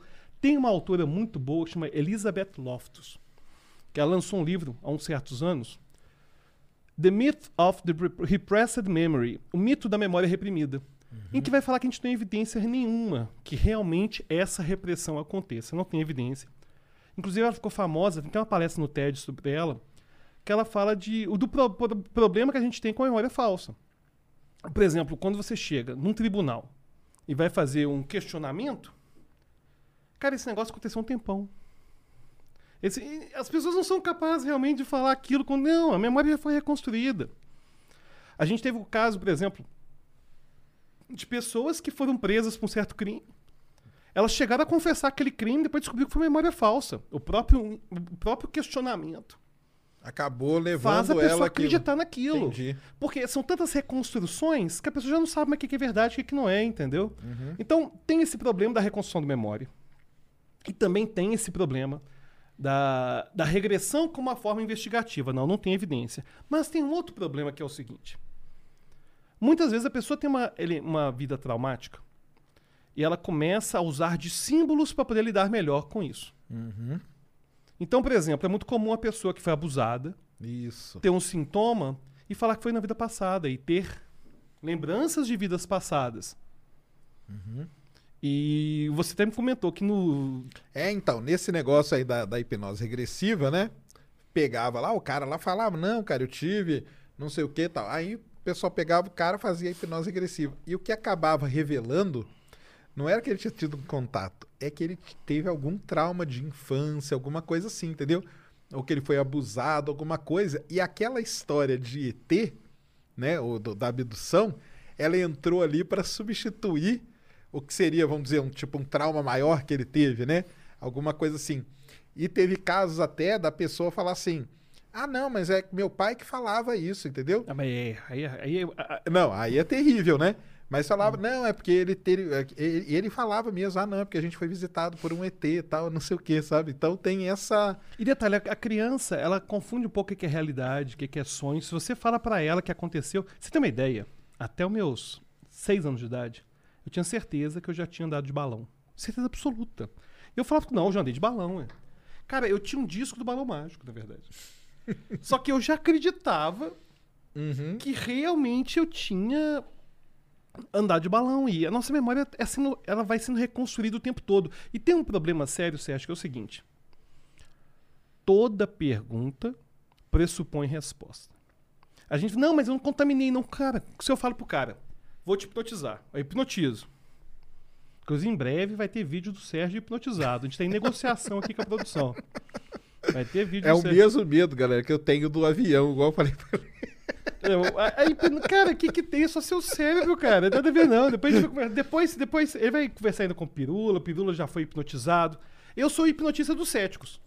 Mas aí, não, só, só falar um negocinho da, da hipnose. Porque aí no negócio da hipnose regressiva, o pessoal ainda falava o seguinte, cara, tem que ter muito cuidado, porque a pessoa pode não voltar.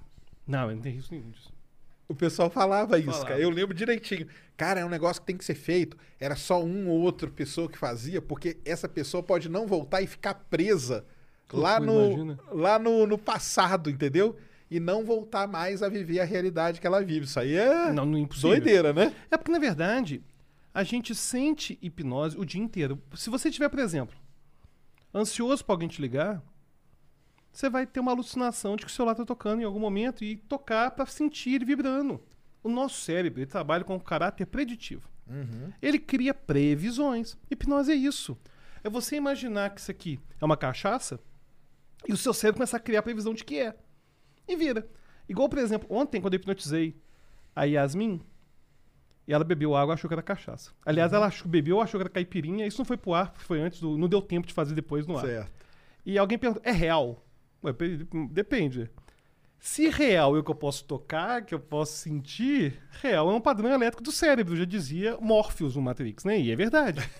então, essas experiências, cara, quando eu pergunto pro cara se lá, fez a regressão, ele pode ter uma experiência real de ter sido abduzido, claro, mesmo que não tenha sido abusado. Porque se eu tô perguntando, você agora vai voltar para aquele dia da abdução. Poxa, Entendi. Você viu, você viu uma luz aí? Cara, inclusive quando você tá, imagino, né? Buscando ET, OVNI, essas coisas. Que as pessoas confundem OVNI com ET. É, não é. Não, é que eu tô falando de ET mesmo. O cara ET, ser abduzido ET. mesmo. é. Porque objeto voador não identificado tem a porrada. A gente não faz ideia do que é, não. É balão meteorológico, enfim. Você que entende muito mais disso, você entende muito mais de ET que eu. Mas enfim, o cara tá lá esperando pra ver um ET, tá com adrenalina, cortisol, sistema nervoso simpático disparado. Não tem, sensa tem privação sensorial. Porque não tem luz, não tem porra nenhuma. O cara tá lá, privação sensorial. Expectativa altíssima. Alguém aponta, Ah, é o tal da histeria coletiva que eu te falei, né? o cara aponta, tô vendo. Cara, as pessoas vão ver. Vão. Vão ver. E aqueles mais suscetíveis É isso. vão, né, cara, até ouvir, conversar. Vai, vai ter uma experiência muito. Vai ter, cara. Porque as pessoas querem. E quando adrenalina, cortisol, o sistema nervoso simpático tá é, ativado, reação de luta e fuga, o pensamento não funciona bem. É igual quando você está discutindo com alguém. Quantas vezes né, você brigou, você teve uma discussão, aí você volta para casa. Nossa, eu não falei isso. Nossa, devia ter jogado na cara isso aqui. Nossa, por que, que eu não falei isso? Por quê? O córtex não funciona bem nessa condição. Não funciona, mas você tá no meio do nada. E, e o pior, o que eu acho mais complicado de- desses grupos, é que existe um senso de comunidade. Você parar. Por exemplo, você era ufólogo. Tudo bem, cara. Tudo bem. É, cada um tem. Cada um tem um passado Cada um aí tem que o me... passado aí, né? aí você era ufólogo. É, você largar a ufologia não foi largar uma crença. Foi largar um grupo. Ah, sim. Foi claro. largar contato com pessoas que você gostava. Foi largar experiências divertidas e aventuras. Então, quando a pessoa la- largar, por que é tão difícil largar as teorias conspiratórias? É porque não é só a teoria. Existe todo um universo por trás daquela teoria e a pessoa já está muito comprometida com aquilo. Então, para o cérebro dessa, por exemplo, a pessoa que está lá de ufologia, igual você estava, a quantidade de coisa que você tinha que deixar para trás por não acreditar mais naquilo ia muito além da crença. Sim. Existe um senso de comunidade muito forte. Você perdeu. Você tem o zap dos caras ainda? Manda. Parabéns. Até, tem- até tenho contato com alguns. Mas é até o grande Altair, até mandar um abraço pra ele que ele vai vir aqui, Altair de Souza do Naru Rodô. Ele até Ele é ufólogo também? Não, não. Ele não. Gente, é muita, Ele- muita, muita surpresa. Não, ele é da área de psicologia também, um cara muito legal. E ele, eles até fizeram um programa aí agora, semana passada, que ele fala mais ou menos esse negócio aí, que é a, é a diferença entre o, a negação e o negacionista, né? Então, os negacionistas, ele tem é, esse senso de comunidade mesmo, né? Sim, claro.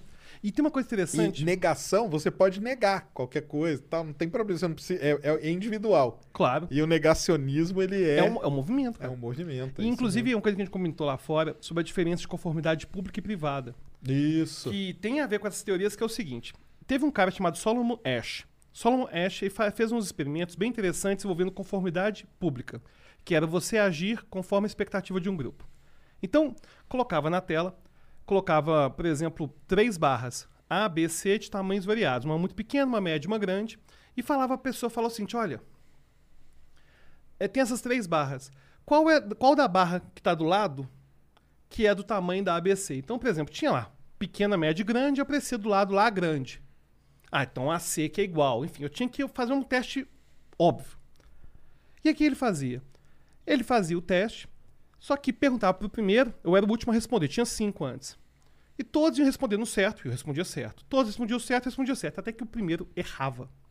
De uma forma absurda, tipo, ao pequenininho ao gol grande. Aí o segundo ia igual ao primeiro, e todos erravam, e chega você pra falar. E aí? Aí, Você 67%, vai concordar com todo mundo? 67% das pessoas, em algum momento, concordavam com Mesmo errando. não, sabendo que tá errado. Entendi. Concordava. Pela expectativa do outro. Então, isso é conformidade pública. Mas, existe a chamada conformidade privada, que é pior, que é a seguinte.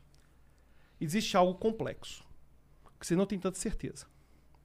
Aí essa pesquisa foi feita com rotação de objetos geométricos. Então, pegava, por exemplo, dois. Não sei se já viu esses passatempos que mostram duas figuras geométricas todas esquisitas e pergunta: a, a letra A é a mesma que a B, só rodada? E você tinha que falar se era sim ou não. E aí o cara tinha visto a resposta certa e falava: sim, são iguais. Só que perguntaram para os outros e os outros falavam que era diferente. E conseguiram, com ressonância magnética funcional, perceber que esse cara começava a concordar que era diferente, mas se convencia disso. Caramba. Isso chama, por isso que chama conformidade privada. Porque o outro ali, ele falava, mas ele sabia que, não, cara, tá, tá tudo errado, mas eu vou concordar com a galera Exatamente. aqui pra... o outro- é pra- é porque eu, eu tenho que ser aceito eu não pelo vou grupo. ser diferente. Conformidade privada, não. Por isso que a gente começa a ver pessoas que, às vezes, inclusive em política, falam teorias, às vezes, que não fazem sentido. E isso se torna conformidade privada. A gente vê, por exemplo, em relação à vacina. As pessoas estão falando atrocidades em relação à vacina, né? E se você não é você é contra vacinar, vai embora, cara. Você não tem que estar aqui. É, Mas se você tá assim. vacinado, compra os negócios do Sérgio, paga os Sparks, né? Tem que investir, tem que investir Isso uma aí, audiência qualificada. Cara, e nisso aí que você falou, vou, vou até pegar um exemplo de político, mas nem vou pegar do Brasil, não. Que lá nos Estados Unidos, o, agora, dois meses, dois, três meses atrás, cara, um político fez um negócio muito engraçado. É, a gente tem o problema do aquecimento global.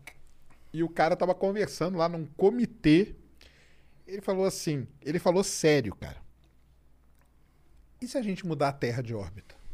Pô, como que nunca pensamos nisso? Acabou, cara, tá tranquilo. Ou, senão, a gente pode mudar a Lua de órbita também. Não, mas tem como alguém achar isso? Tirar. E o cara falou isso sério, cara. E- entra nesse, nessa loucura aí, é uma loucura, né? Que loucura. Ele falou isso sério, cara. E a moça e a, e a, e a chefe do comitê lá, com a maior seriedade do mundo, isso que foi pior ainda, cara. Eu não sei. Né? Então, eu não sei qual que foi mas pior. eles não combinam antes, não? Então. e ela falou: é, não, é, assim, não dá pra gente fazer isso por causa disso, disso, disso. Eu até fiz um vídeo no meu canal explicando até por que as confusões que iam dar, né? Mas é nessa, nessa confusão aí, né, cara? Entra nesse. Às vezes o cara fala uma, um absurdo, né? De, de um É. tamanho. Absurdo. É absurdo, cara. E deixa eu perguntar um negócio. Nós estamos aí com o negócio de viagem espacial, né? Pô, acho legal demais. Então, eu falo o que eu falo pro pessoal é o seguinte, né? Eu Pra iria. Não, tudo bem. Tá Jeff tranquilo. Bezos, inve- investe aí que eu iria. Eu iria, com certeza. Entendeu? Tem medo, não. O que eu falo é o seguinte, né? Pra, por exemplo, pra gente ir pra Marte, tá tudo resolvido. A tecnologia tá praticamente resolvida, cara. Tecnologicamente não tem problema. Mas tem um, um fator, Pequenininhos, que é o ser humano. é, fator tripa que eu chamo, entendeu? que é o ser humano, cara. Cara, é uma treta. Como que seria um ano dentro de uma nave daqui pra Marte, tipo uma meia dúzia de ser humano aí viajando? Cara, olha só. Eu não iria pra Marte, não. Eu quero dar rolê. Eu quero dar uma chegadinha. Ali no, no 100 quilômetros É e voltar, né? Ficar 15 minutinhos, pra mim tá de boa. Jeff Bezos, tamo aí pra isso. Mas, o cara, que na verdade existe o problema do corpo.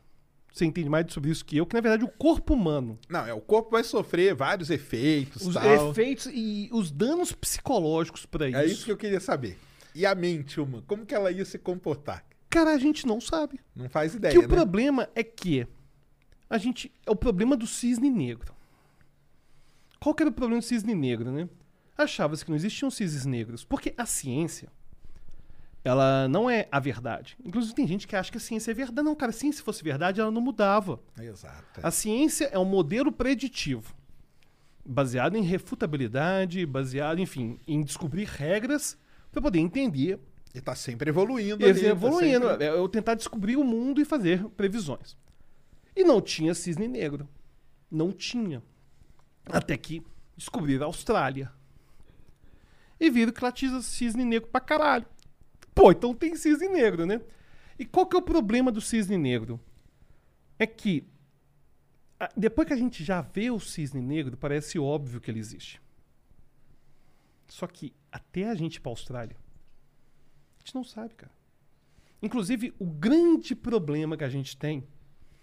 Tem até um livro chamado Cisne Negro, que é bem interessante a falar sobre isso. A gente não sabe quais elementos da nossa cultura que são responsáveis por nos manter até aqui. E quais que têm que ser mudados. Existe um movimento hoje, cultural, de desconstrução. E tem que desconstruir muita coisa mesmo. Eu sou uma pessoa extremamente progressista em relação a vários aspectos. A gente não pode usar a falácia da antiguidade.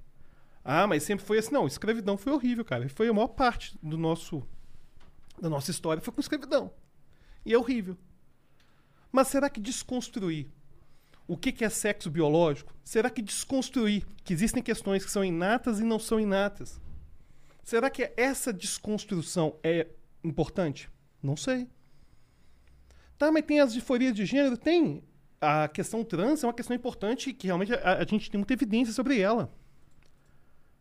Beleza, então vamos desconstruir esse preconceito. Ótimo, tem que desconstruir mesmo. Mas será que eu chegar e nascer uma criança e eu dar um nome neutro pra ela? Pra ela escolher o sexo, escolher o gênero? Será que. Eu não sei. Que é o problema do cisne negro. A gente não sabe quais elementos. Porque muita gente acha que conservador é um cara reaça igual ao Bolsonaro. Não, cara. Existem conservadores que são sérios. Por exemplo, a instituição família. Cara, ela é importante. É, a gente não tem que desconstruir o que é família. Tá, mas existem modelos diferentes de família hoje, claro que tem que ter. Vai ter, vai ter modelo, vai ter só o pai, vai ter só a mãe, vai ter casais de gays, vai ter, vai ter casais de trans, vai ter um monte de coisa. Beleza, ótimo. O ponto é saber o que que eu posso desconstruir, o que que eu devo desconstruir. Acabar com preconceito tem que acabar mesmo. Sou a favor de cota, essas questões afirmativas, sou a favor de todas. Então eu sou, como bom social-democrata, é que hoje é comunista, né? Falar que você é social-democrata, você achar que tem que ter acesso à educação, saúde e justiça e segurança, você virou comunista, né? Infelizmente. Mas como bom social-democrata, eu sei a importância de certas desconstruções, mas a gente não sabe o que é o cisne negro. E agora eu vou voltar para Marte. É o cisne negro, cara. Depois que der a merda, poxa, mas era óbvio, né? É, Era óbvio. Cara, é o cisne negro. O cisne negro é isso. A gente não sabe quais problemas psicológicos. Pra Marte eu não vou. Não adianta assistir, não. Pra Marte eu não vou, não. E tem a treta de que em algum momento a gente vai ter que expandir isso, cara. Em algum momento vai ter que colonizar outros planetas. Colonizar estrelas, aqui uns talvez, eu não sei, daqui a isso. milhões de anos. Eu Pra escapar do grande filtro, que eu falo pro pessoal. Só tem um jeito de escapar. O Elon Musk Cara, vai, tava certinho. vai- né? Cara, agora, Mas você, com certeza vai dar algum problema. Você tem quase certeza. cara, o ser humano, cara, é muito complexo. né? Por exemplo, E tem algum tipo de. Será que tem, existe alguma maneira do. De, sei lá, treinar a mente do. Porque o pessoal fala o seguinte, né? Que esses astronautas, principalmente os antigos, os pilotos de caça e tudo, que eles tinham um treinamento, vamos dizer assim, psicológico para poder aguentar tudo aqui, aquela, aguentar a pressão, aguentar as- aquelas situações extremas que eles passavam e tudo mais. um ano ainda, cara.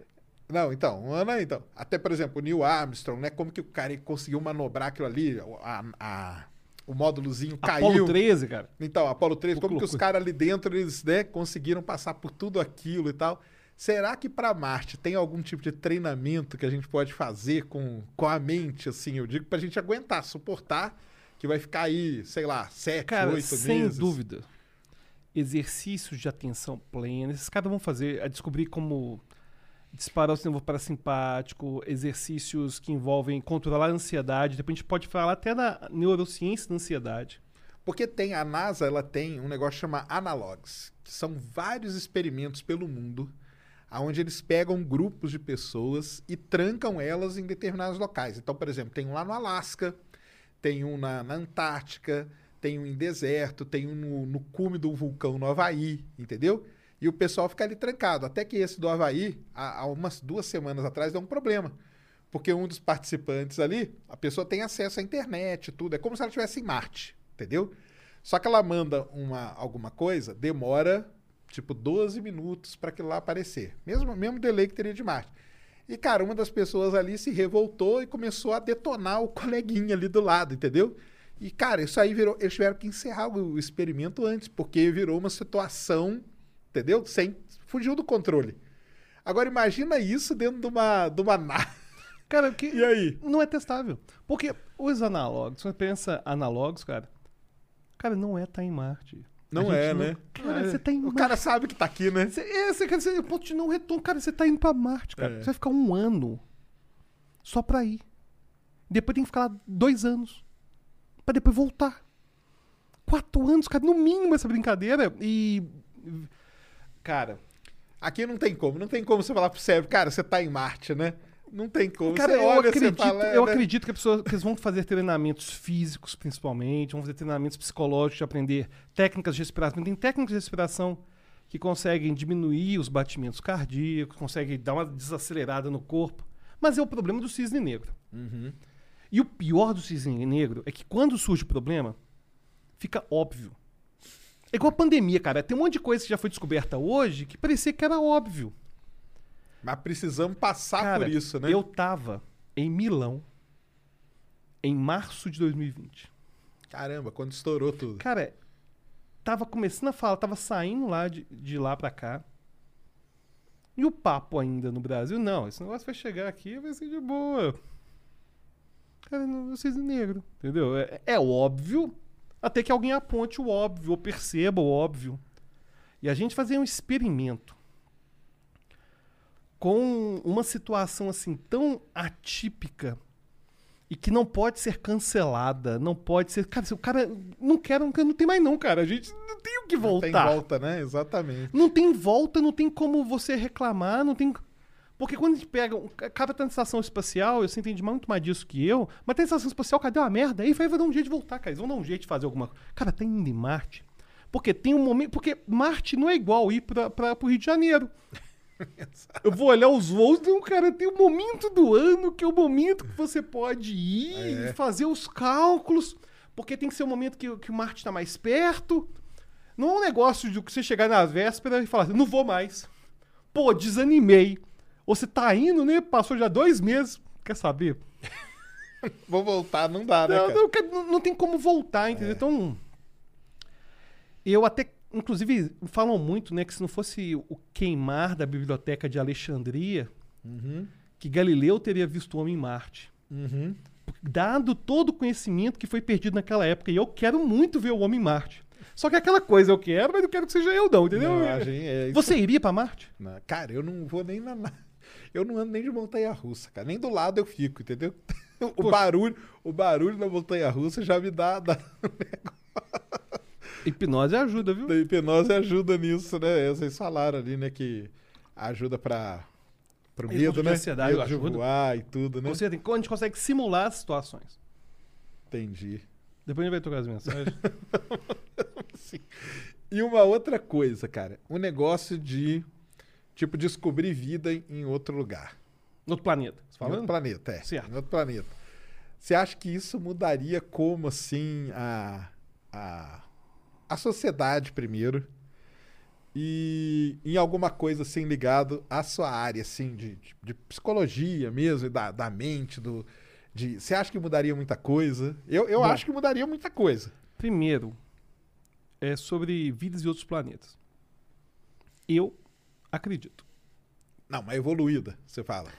Cara, eu não tenho nem paradigma, porque eu posso, vamos supor, vamos supor que exista algo que nos nossos paradigmas sejam considerado uma vida evoluída. Evoluir, aham.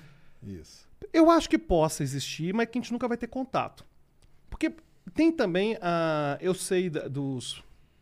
Eu não acredito em OVNI, né? Um OVNI, é claro que existe, né? Mas eu não acredito em aparição e tudo mais. E depois. engra- Engraçado, né? Depois que inventou o celular, Caiu o número de. Caiu. Caiu o número, claro, né? Que agora as pessoas. Cara, tem vídeo de tudo. Tem vídeo de gente suicidando, vídeo de gente caindo na ilha do trem, tem gente, vídeo de tudo, gente pulando de ponte, mas vídeo em alta definição 4K. Do ET não tem.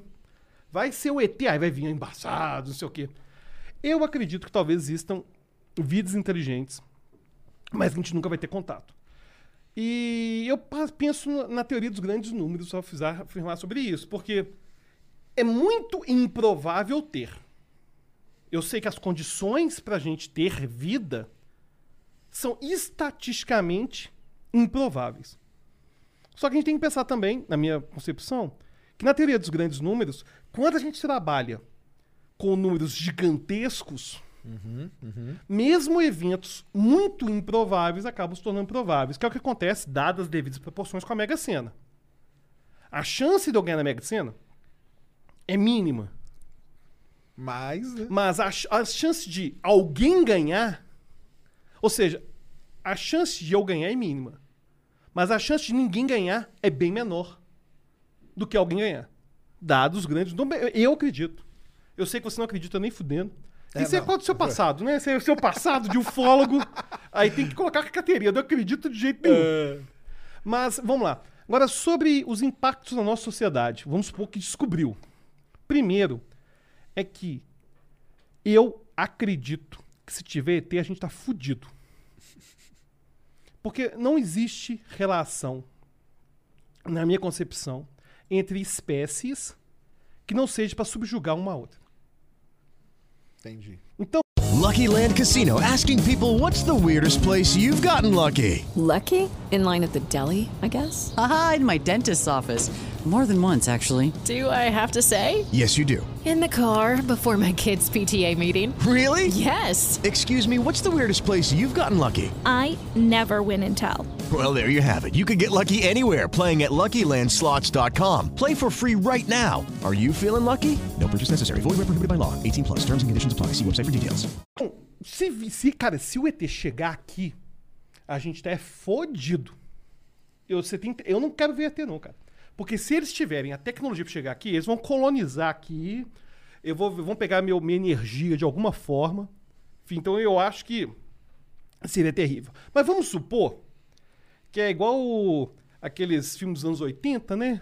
Tipo, que estão querendo comunicar com a musiquinha, contato e tal. Contato imediato terceiro grau. É, aquela coisa mais gente boa, igual aquele Cocum, eu adorava Cocum também, que é filmaço, né?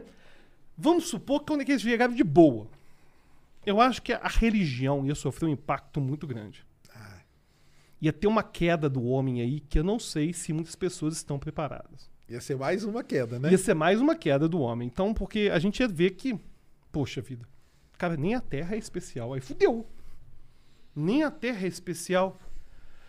E será que ia ajudar um pouco na- nessas pseudociências que a gente tava falando? Algumas iam desaparecer, será que não? Ah, cara, eu- poderiam surgir outras, né? Eu acho que o ser humano vai criar novos deuses a partir dessas afirmações, sabe?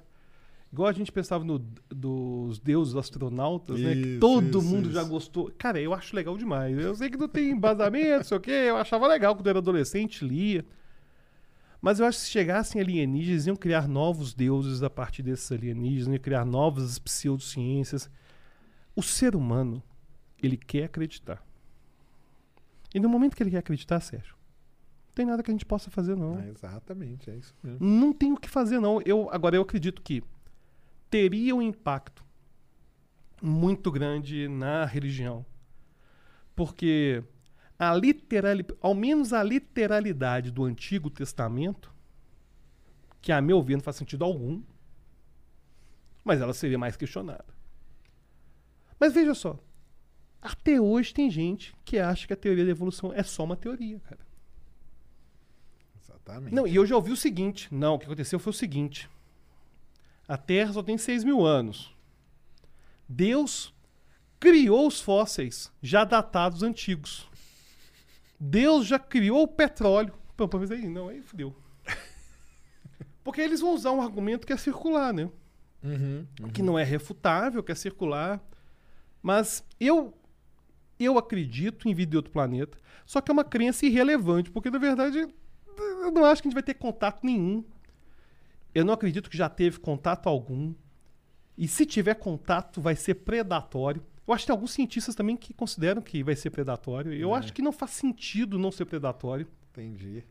E tem até aquele filme. Só que o ser humano que estava predatando, estava predando os aliens. Não sei se era Oblivion. Era um que tinha uns. Que estavam pegando os, os, os aliens e transformando em escravos. Isso, eu não vi, não. É um, um bom filme também, mas É? enfim, tá subjugando a- a- os ETs. É sempre assim, né? Cara, eu- é eu- sempre assim. Porque é assim com todas as espécies. É assim com todas as espécies. A espécie que tiver mais adaptada que conseguir fazer, conseguir é, subjugar a outra, vai fazer isso. E eu não tô falando que tem que ser assim, não. Eu só vejo que, que tem um problema da teoria dos jogos, que a gente pensa que é o seguinte. Eu só preciso de um tirano. Então, por exemplo, se eu tiver 100 pessoas dóceis, só preciso de um cara que quer fazer merda. E é muito mais fácil destruir do que construir. É igual eu tava comentando do Afeganistão, a gente falou de Afeganistão, do Osama Bin Ai, Laden. Cara, é mesmo. Vamos, vamos. Ah, eu sou cara da memória, filho. Eu tava já pensando na pauta. Isso, isso. Aqui parece que é espontâneo, cara, mas é tudo ensaiado. é tudo ensaiado. Porque isso é o problema da briga com o terrorismo. A gente precisa de muito menos dinheiro pra destruir Uhum. do que pra construir. Pra construir, cara, esse dia pra caralho. Claro. Mas se você quiser falar aí do Afeganistão, eu puxei a pauta, né? Não, vamos, vamos falar. Vamos falar sim, cara. Porque teve aí, né, agora todo esse problema lá, né? Estados Unidos deixou, tal, o Talibã reassumiu, né? E agora quer criar um novo país, né? Os caras falaram, né? Que, que querem mudar até o nome, né? É isso eu não vi, não. Querem mudar até o nome e tudo mais. E, e só que tem, isso aí tem tudo uma origem, né? Tem uma origem que é complicada, né? Cara, eu não sou dessa área de geopolítica. Mas existe um sentimento anticolonialismo, anticapitalismo, desde as, é- das, das guerras anglo-afegãs. Não é à toa que aquela região já foi dominada por várias tentativas de socialismo, de comunismo. Existe um sentimento anticapitalista, independente de qualquer coisa. Não é coincidência Revolução Russa ter acontecido na Ásia. Não é, existe naquela região, considerando a Ásia toda, um sentimento que vem desde, cara, desde o Japão, cara. O Japão hoje adora os Estados Unidos, mas não era bem assim, não. Não era bem assim, não. Então, existe já naquela época, naquela região, um sentimento anticapitalista. O muçulmano, a religião muçulmana, alimenta ainda mais. Não estou falando que o muçulmano é sempre terrorista, não, pelo amor de Deus, mas existe esse sentimento anticapitalista que vai ser alimentado pelas religiões muçulmanas. E aí teve a treta de que nos anos 80, a União Soviética, que aliás eu detesto comunismo, deixar bem claro aqui, invadiu Isso. a região. A invadir a região. E. E quiseram dar liberdade, enfim, em alguns aspectos para a sociedade. Mas não era realmente uma mudança de dentro para fora. E aí os Estados Unidos teve uma ideia. Boa pra caralho. Vamos armar os caras pra lutar. armar os caras. Pra lutar contra. Isso mesmo. Com os caras. Aí armou os caras. E aí vai surgir Osama Bin Laden nessa aí. Você quiser falar do Osama Bin Laden, que o pai dele era milionário. Isso, a história, a história do Osama, pra quem não sabe, né? O, o pai dele foi. o- Mohammed Bin Laden. É, o Mohammed Bin Laden foi o cara que reconstruiu ali, né? Meca, né? Sim, ele tinha uma, uma indústria, uma, Uma empresa de. uma empresa de construção, construção, gigantesca. Era exatamente. bilhões de dólares. E aí, quando começou o lance de descobrir o petróleo ali na Arábia, né? Que os Estados Unidos se juntou lá pra poder, né? Sempre, né? Tirar, lógico, né? Mesmo porque a, a maior parte das empresas que estavam ali eram americanas e tudo mais, né? O Mohammed Bin Laden viu ali uma baita de uma oportunidade, né? Claro. E aí ele entrou ali e começou, né? Ele foi, ele foi responsável por reconstruir Meca, né? Que eles falam, né? Uhum. Que toda aquela obra ali foi todo o pai do Obama que fez, viu, galera? Vocês não, para quem não sabe. E tem um grande problema, né? Que ele morreu, né?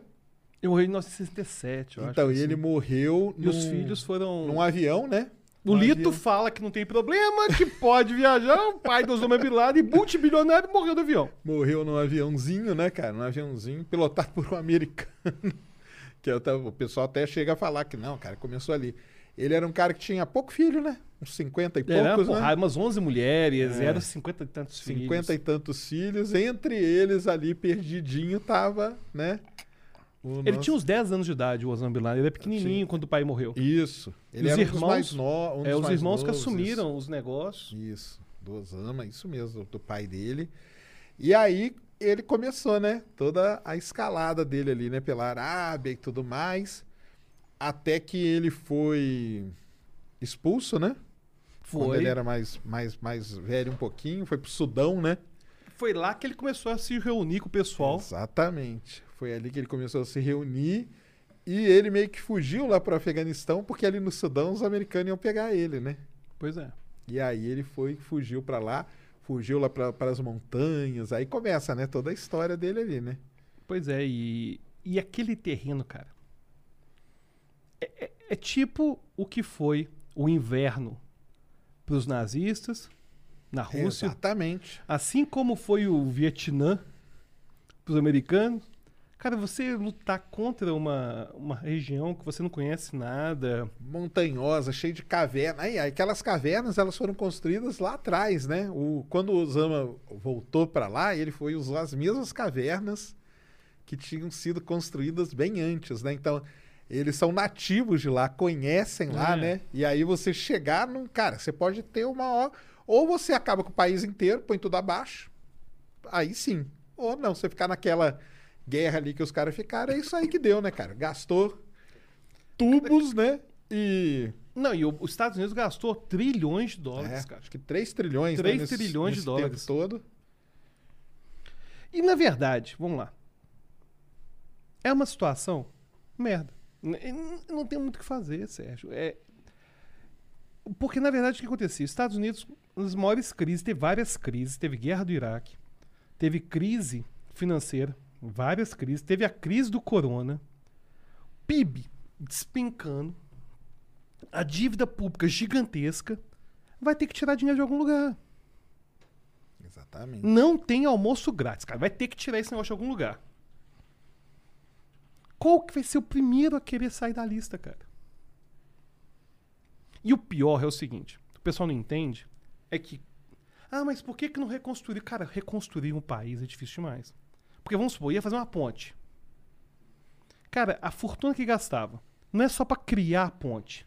No sistema de vigilância, mobilização de soldado pra criar a ponte. Ou seja, o dinheiro que você precisa para construir num ambiente como esse é infinito.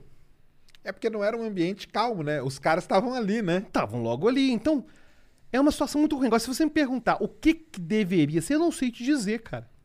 Eu sou hipnotista. Eu não sou especialista em geopolítica, entendeu? Agora, que em algum momento ia ter que sair, vai. Agora,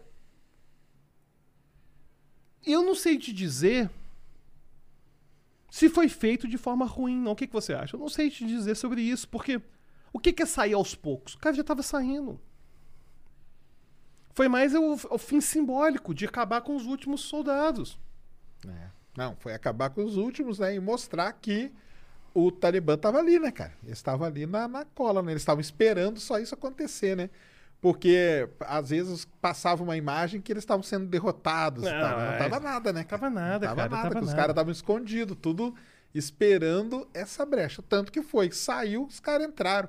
Foram usar academia que não usavam não sei quantos anos, parque de diversão e tudo. Mas é por conta disso, né, cara? É, é uma, uma situação. E o negócio é o seguinte, né, cara? Que não é uma situação complicada de agora, não. É de muitos anos, Não, é- décadas, né, cara? Décadas e décadas. Como que você vai co- combater, né, esse, todo esse, esse terrorismo, assim, de décadas e décadas, cara? Porque é muito complicado, entendeu? São células, são grupos, e aí você acaba com um, surge um outro aqui. Porque aquele outro ele já estava surgindo mesmo para querer acabar com aquele. Na hora que aquele acaba, o outro sul fala: Ah, agora é minha vez, entendeu? E aí você tá sempre batendo, sempre dando murro na ponta de faca, cara. Não, e o pior é que é muito mais fácil o outro lado. O lado terrorista, ele é muito mais fácil, cara. Eu preciso de muito menos dinheiro. Cara, pra fazer uma bomba, eu preciso de pouquíssimo dinheiro. Pra eu construir um avião, eu preciso de uma grana. Pra eu fazer uma bomba pra destruir o avião é pouco. Então é concorrência muito desleal. E, E você tem a pessoa lá que tá afim de, É, de ué, se então- destruir junto Exatamente. ainda, né? Então é, é uma situação muito complicada. É uma situação muito complicada. E quando me perguntou minha opinião, foi, cara. Claro que o ideal seria não ter feito isso. Inclusive, o pessoal não sabe, mas no Rambo 3. Exatamente. No Rambo 3, um filme profético. O povo afegão é visto como um povo herói. É um povo heróico e que vai ser. né, Eles falam assim: esse povo aqui é muito forte, muito valente. Eles estão do lado do, do, do, do, do Rambo, né? Ali, Estão né? do lado do Rambo. Estão do... Rambo! Rambo, pelo amor de Deus, Rambo. E, e o ponto é que, na verdade, historicamente, existe esse ranço com os Estados Unidos, ranço com a Europa, ranço religioso, o... esse fanatismo. Cara, e ideia, cara. O- momento que o cara cisma com a ideia, não tem o que fazer, não. O cara quer acreditar, não tem muito o que fazer. Mas aí entra um pouco na sua área, né? Os caras colocam isso na, na mente da pessoa, né? Co- Como, que você coloca na cabeça de uma pessoa que, cara, ela vestir um colete com bomba, aquilo ali vai ser bom pra ela, cara. E ela se Cara, explodir, né? é, é um- é uma lavagem É cerebral. um negócio extremo, não é? Não consigo, mas tem, a gente tem que entender também que existe uma questão cultural também. Não, com certeza. Porque, na verdade, a morte, pra mim. É, a morte pra eles é uma outra coisa, né? a, a- a minha morte e a sua morte, e quando a gente reflete sobre a morte, a gente não tá achando que a gente vai sair daqui e vai para um paraíso com milhares de mulheres à nossa disposição, que eles imaginam isso, entendeu? Então, eles, eles realmente acreditam que, é a morte que vai, vai ser um acontecer. prêmio. Vai Entendi. ser um prêmio. Então, essa questão cultural da religião, eu acho muito errado quando as pessoas colocam os muçulmanos como terroristas. É claro que é absurdo, porque tem muito muçulmano que não é, a maior parte deles não é. São minoria. Mas, no momento que eu tenho uma vida. Inclusive, Nietzsche comentava muito sobre isso, né? Essa barganha de eu parar de valorizar o aqui e agora, parar de valorizar a minha vida para valorizar uma vida que vai sair em outra dimensão, num outro momento. Cara, não, eu quero pensar no aqui e agora. Só que esse pessoal quer viver por conta de uma vida que eles nem sabem se existem, mas eles acreditam que existe. E isso é tão forte. Cara, o Osama Bin Laden, é, até os 20 e poucos anos dele, ele era porra louca, ele era loucaço, ele bebia, ele, partici- Exatamente. ele participava de uma vida toda. Inclusive, os irmãos dele, grande parte dele, foram totalmente ocidentalizados. Isso. O que aconteceu foi que o Osama Bin Laden teve um momento de conversão. Ele conheceu a moça É isso. e ela o converteu, cara. E, e aí, ela levou ele. Não, vamos lá fazer. aí, o cara começou a viver multibilionário, vivendo Como se fosse um nada, né, cara? Exatamente. vivendo assim, só pela. seguindo todas as regras do Corão. Os irmãos dele, boa parte, moravam nos Estados Unidos, É, né? Texas e tudo, né? É, não, inclusive, muitos deles estudavam em universidades que não tinha nada de muçulmana. Exato. Não tinha nada. E não tinha que ficar seguindo a Sharia, nada de. Não, não tinha nada disso, não, cara. E. Só que o Osama Bin Laden. Aí começou a financiar, inclusive conheceu a Al-Qaeda lá no Sudão.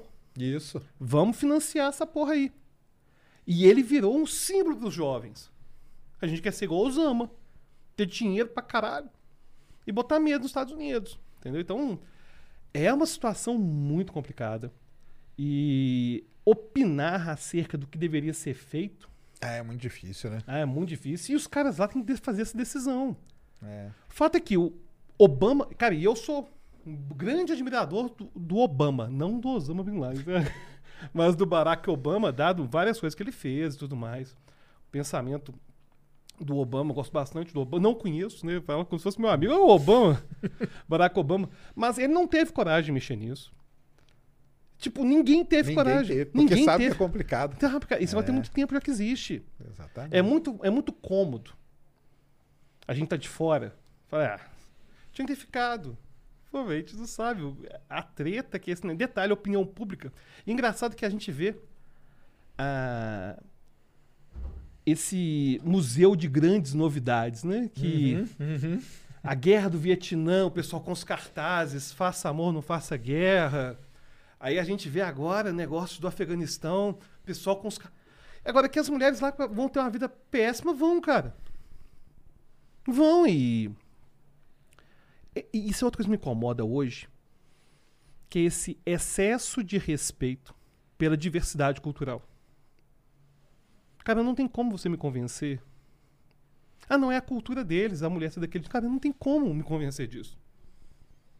Claro que é errado, sabe? É- é- Eu estou usando meu olhar ocidentalizado? Claro que sim. Mas assim como quando eu vejo, existia inclusive lei no Brasil sobre isso, os indígenas que matavam as crianças que nasciam com algum tipo de deficiência, eu posso falar que isso é moral. Não tem problema, não existe isso de respeitar toda a cultura como cultura, porque eu consigo identificar a moralidade e a imoralidade dos atos, entendeu? Então, o ponto é esse aqui. A gente vê os filmes repetindo, cara. Os erros vão se repetindo e sempre são cisnes negros, que é aquilo que eu tava te comentando. Entendi. Hoje Até é a óbvio. que- é, Hoje é, é. óbvio. Poxa vida, como que vocês foram burro? Rambo, seu burro. Você tava ajudando os caras, Rambo. É porque é o cisne negro. No momento que o Rambo tava lá ajudando, Era, era a hora mesmo de... era hora de ajudar. No momento que os Estados Unidos estavam ajudando lá a União Soviética, estava ajudando o Afeganistão a lutar contra a União Soviética, parecia óbvio que era certo. E é muito fácil a gente chegar com uma visão de retrospectiva. E eu vou te falar, Estados Unidos. É o engenheiro de obra pronta, né? É, exatamente. Os Estados Unidos, é claro que é o país mais escroto do mundo. Claro que é, cara. Claro que o imperialismo norte-americano causa danos sociais. Falando de geopolítica. Claro que os Estados Unidos alimentou e, e- e incentivou ditaduras. Claro que sim. Eu não vou defender Estados Unidos. Já longe disso. Mas eu falar para os Estados Unidos, oh, que vocês são idiota porque ia dar merda. Como que a gente vai saber, cara? E que é igual a viagem para Marte Exato. Só o vai dia que for, surgir, né? vai surgir um monte de coisa óbvia, sabe? Nossa! Por que, que não pensou nisso Por que, que antes? não né? pensou nisso antes? Inclusive, tem um. O Azagal do Jovem Nerd. Uhum. Ele. Eu não sei se ele ou o Sr. K fala uma frase que é a seguinte: Se tem placa. Isso, tem história. Exatamente. E é isso, cara. Por exemplo, eu tô, eu tô, eu tô, tô no hotel, aqui em São Paulo. E no hotel tem um. Os apartamentos são muito grandes, assim, então você vê, tem um vão gigante, assim, que você vê todos os apartamentos. E colocaram uma rede. Uma rede, assim, de Entendi. isolamento de objetos que podem ser jogados de cima. Por que será, né? Porque tem uma história. Teve algum cara Que alguns devem ter tido, né? que deve ter mandado alguma coisa lá de cima, entendeu? Então, se tem, se tem uma lei, tem alguma história por trás. E essa questão da gente não ser capaz de prever o cisne negro é o grande problema para Marte, é o grande problema para Pra tudo, é pra, para vida, tudo, né, para cara? a vida, porque a gente a gente não consegue criar previsão em relação a isso. Exatamente. Mas, ó, nesse negócio do Afeganistão, eu vou trazer o Iclis aqui, do especialista em história. Pô, Nós vamos falar bastante disso aí ainda. E fala pra nós, cara, do seu. Que você tem um instituto aí secreto, né? Não tem?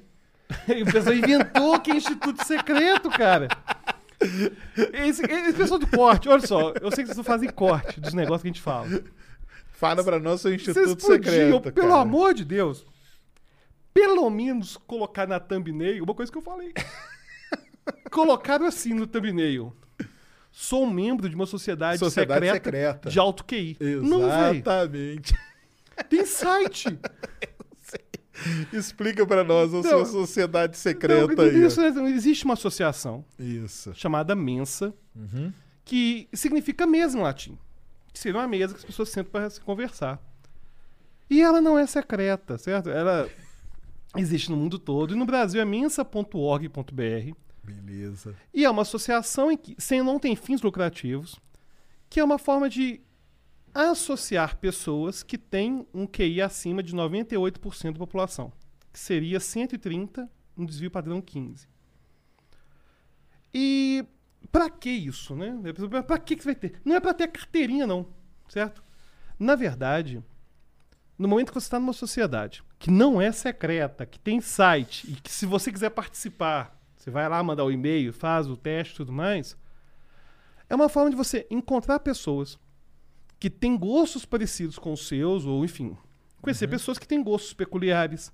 É uma forma de você ter um certo acolhimento em relação a certas questões emocionais, que só esses grupos têm problemas. Porque muitos deles são neuroatípicos, neurodiversos.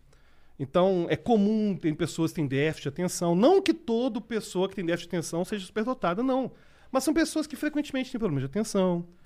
Tem várias pessoas que estão de espectro autista. Então, também surge como uma associação capaz de fazer uma colaboração entre eles em relação a temas, em relação ao acolhimento. E a gente tem grupos de discussão em que a gente debate sobre temas variados. Lá tem grupo lá que vai falar de astronomia, tem grupo que vai falar sobre inteligência artificial, tem grupo que vai falar de política. Não vai pro grupo de política, porque as pessoas ficam lá se matando, sim. Se ma- Então foi uma discussão que teve outro dia lá, pra eles pararem de ficar se matando. E tem algumas pessoas que. que. enfim, que são conhecidas que participam desses grupos. E. E aliás, tem vários pesquisadores que participam. Agora, nem é todo mundo. Tem gente que acha que o pessoal que participa é cientista. Não, cara. Tem gente que faz de tudo lá. Certo. A Asian Carreira, inclusive, é membro da Mensa norte-americana. E ela era atriz pornô, certo? Então, tem pessoas que fazem das coisas diversas. Enfim, e, e é, é legal, quem quiser conhecer. Na verdade, é um teste que você faz com um psicólogo, geralmente pelo site, enfim. Aí tem vários tipos de teste que aí. E aí você consegue se agremiar e criar essas discussões, criar esses debates. Por exemplo, tem certos temas que. Inclusive você traz no seu canal, que não são temas que todo mundo se importa. Claro. São temas que um- uma parcela da, da população que você chegar numa mesa. Por exemplo, pegar temas exemplo, que você gosta de falar de astronomia. Você juntar uma mesa para falar isso no boteco, não é tão fácil assim. Exatamente. E, Então é uma forma de a gente conseguir ter contato com essas pessoas e de uma forma mais rápida. Então você vai lá, tem contato, troca ideia e tudo mais, enfim. Então. Mas não é secreto. Não é não, tá, tava brincando. né? Não, eu sei. É porque eles fizeram umas thumbnail assim. Eu sei, eu sei, eu tô ligado. Falando que eu sou membro de sociedade secreta. Não, eu não sou membro de sociedade secreta. Tá lá mensa.org.br, você pode participar. E muita gente tem preconceito porque acha que. Ah, eu quero ter carteirinha de inteligente. Não, cara, ninguém precisa. Você vai querer ter uma carteirinha inteligente, cara? Ninguém precisa de uma carteirinha pra isso, não. Inclusive, dá a impressão que a única coisa que vale é a inteligência da pessoa, não. Existem várias outras características são muito mais importantes, às vezes, que a inteligência, a personalidade, como que essa pessoa tem empatia, como ela lida com outras pessoas. Inclusive, ser inteligente. Tem muita gente arrogante que é inteligente, tem muita gente. Enfim, você tem essa vida acadêmica, a gente tá comentando sobre o acadêmico, né? Ele pode até falar sobre o acadêmico daqui a pouquinho, não sei tá o nosso tempo, mas a questão dos acadêmicos. Existe gente lá que tá querendo ter aquele discurso hermético que ninguém entende. Tem, ué. Como todo mundo na sociedade, entendeu? Isso mesmo. É, isso é um dos grandes problemas. Eu falo pro pessoal, né? O pessoal sempre quando eu vou no, no- nos podcasts, o pessoal fala o negócio de, tá, por exemplo, né? Falam lá da Terra plana comigo, né? E eu tenho uma visão, cara, que o é... maior especialista que tem no país em terra plana é o Sérgio. E eu tenho uma visão que é aquilo que eu falo, cara. Em- Existe uma, uma separação gigantesca entre a galera que tá ali na, na, na academia e o povo do lado de cá. E nessa. E quem vê uma brecha aqui pra entrar, entra e se dá bem pra caramba, cara. E é isso que essa turma aí toda viu, cara. Eles viram essa brecha, cara.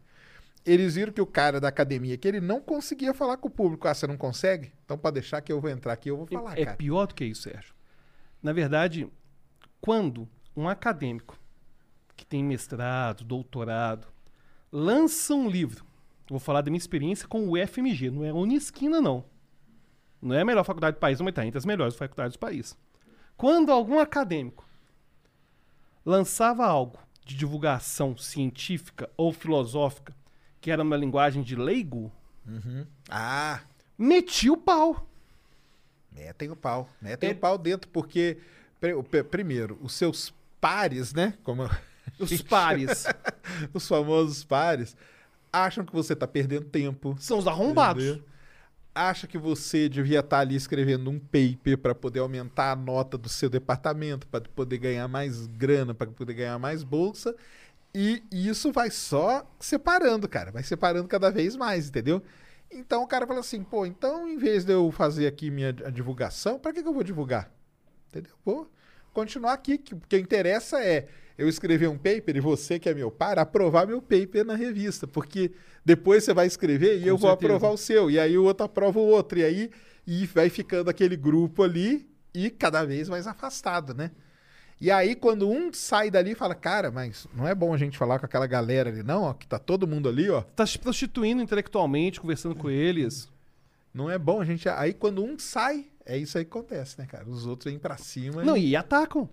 É. E até quando eu tava na faculdade, sempre que eu aparecia num grande programa de televisão, Nossa, você então deve ter sido. Faustão, Lúcio, chegaram assim, chegou o Global. Ainda bem que assistiu. Ainda bem que assistiu. Não, cara, você tem uma ideia, muitas pessoas simplesmente paravam de conversar comigo. Chegava no laboratório, acabei de ir num grande programa da Globo, Jô Soares, isso aqui, não cumprimentava. Porque aí existe a inveja também, essa questão de O ego, né, ali, do- né? do- tem o ego. Cara, o ego do acadêmico é a coisa mais estranha. É. Porque o ego do estranho. acadêmico frequentemente parece que ele tá buscando por ser o mais rico do banco imobiliário. É uma disputa por um departamento que você vai, ver a discussão que teve no colegiado, cara. É um negócio sem sentido. Eles estão disputando acerca do que, que vai acontecer com o pão de queijo ou quem que vai mandar para poder escolher qual que vai ser o bolsista. A gente vê o sistema de bolsa, cara. Eu passei por esse negócio de bolsa, cara. Eu vi atrocidades acontecendo. Então existe um, uma torre de marfim, né? É isso que a gente fala. É a teoria da torre de A marfim. torre né? de marfim. Não, e detalhe, né? Aquilo que Schopenhauer é, criticava frequentemente em Hegel, que é usar a linguagem hermética justamente para não se fazer bem entendido. Ah, é. É isso mesmo. Por quê? Por que, que eu considero seu trabalho muito bom? Porque eu que sou leigo em astronomia, Mary redeemed a $50,000 cash prize playing Chumba Casino this year. I was only playing for fun, so winning this was a dream come true. Chumba Casino is America's number one social casino experience. It's serious fun. With over 80 casino style games to choose from, you too could win life changing amounts of cash. Be like Mary. Log on to chumbacasino.com and give them a whirl. That's chumbacasino.com. No purchase necessary, void or prohibited by law. 18 plus. Terms and conditions apply. See website for details. The voice in the preceding commercial was not the actual voice of a winner. Não consigo entender, cara. Eu tô vendo lá suas. Cara, ele narra igual um jogo de futebol. É impressionante. O negócio começa a subir. É isso aí, Brasil! Está subindo! É muito bom, muito bom. Recomendo lá o Space Day. E aí, eu entendo. Eu que sou leigo nessa área toda, eu entendo, cara. E o papel que deveria ser do acadêmico é esse. Tentar traduzir, né, aquela complexidade toda de uma maneira pra aproximar, né, cara? É, não, Pra isso que o né? acadêmico quer é ficar no hermetismo dele. É, é você ver, eu, que, por exemplo, sou a favor de várias ações é, sociais, eu vejo pessoas que têm um discurso social, mas que vai falar de Heidegger. O cara quer saber falar de idealismo alemão, Heidegger, Hegel, com um cara que é chão de fábrica, cara, que ele tá querendo acabar com a violência no bairro dele. Enquanto o né, acadêmico não conseguir conversar com o chão de fábrica, ele está ignorando que a função da faculdade também é essa. Fa- A função da faculdade não é só dar aula, não. Existe uma função social à faculdade. Existe, claro. Talvez, é, em outros países acho que isso é melhor, né? Nos Estados Nos Unidos, Estados Unidos pô, é outro nível. É outro nível, exatamente. Aqui tá começando, cara. Porque aqui a gente é meio. O, o cara que é acadêmico, né? Ele é ali escravo do tal do Lattes, né? Pelo amor de Deus, O é. famoso Lattes. E de um tempo pra cá, o Lattes já tem colocado ali, tipo, divulgação, entendeu?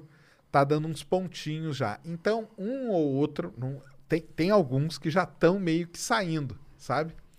E quando eles saem, cara, é muito engraçado que eles falam: caramba, cara, por que, que a gente perdeu tanto tempo, entendeu?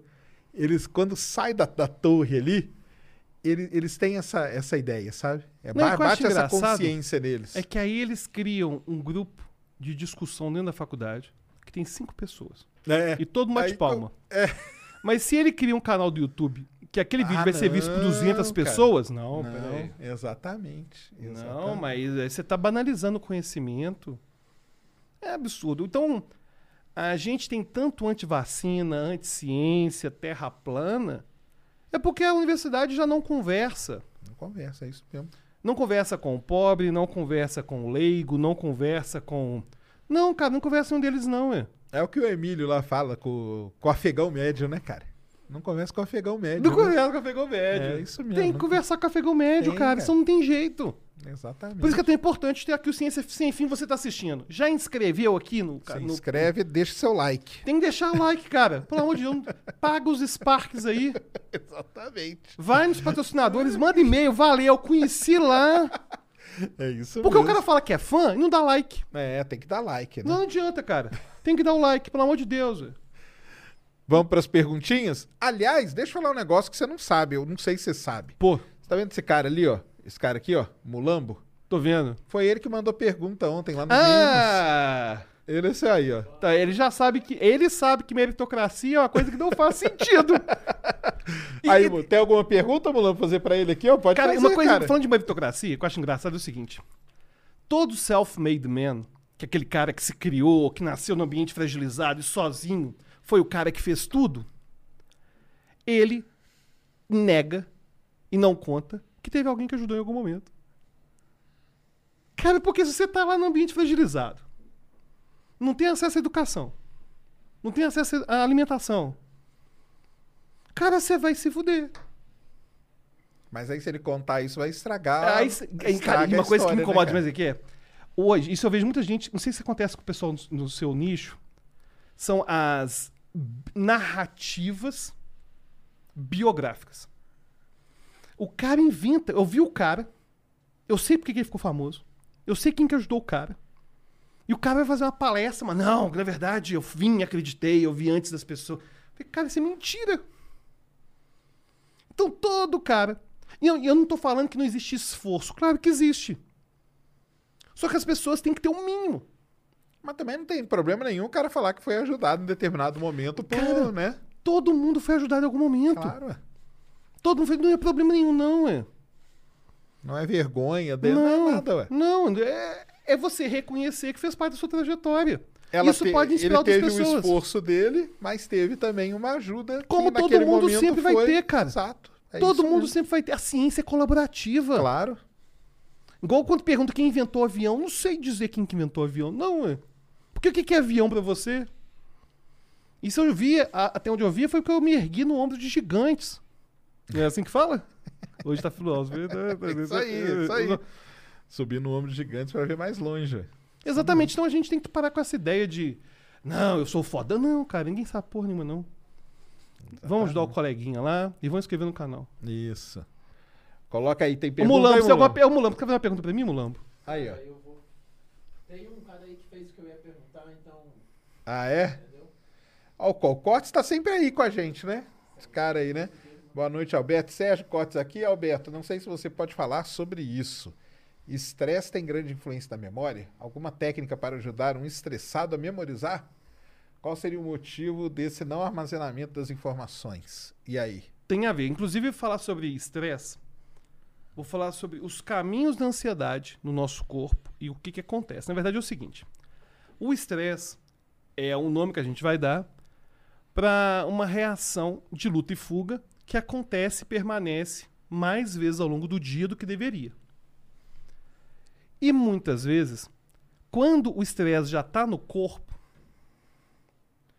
o córtex funciona pior.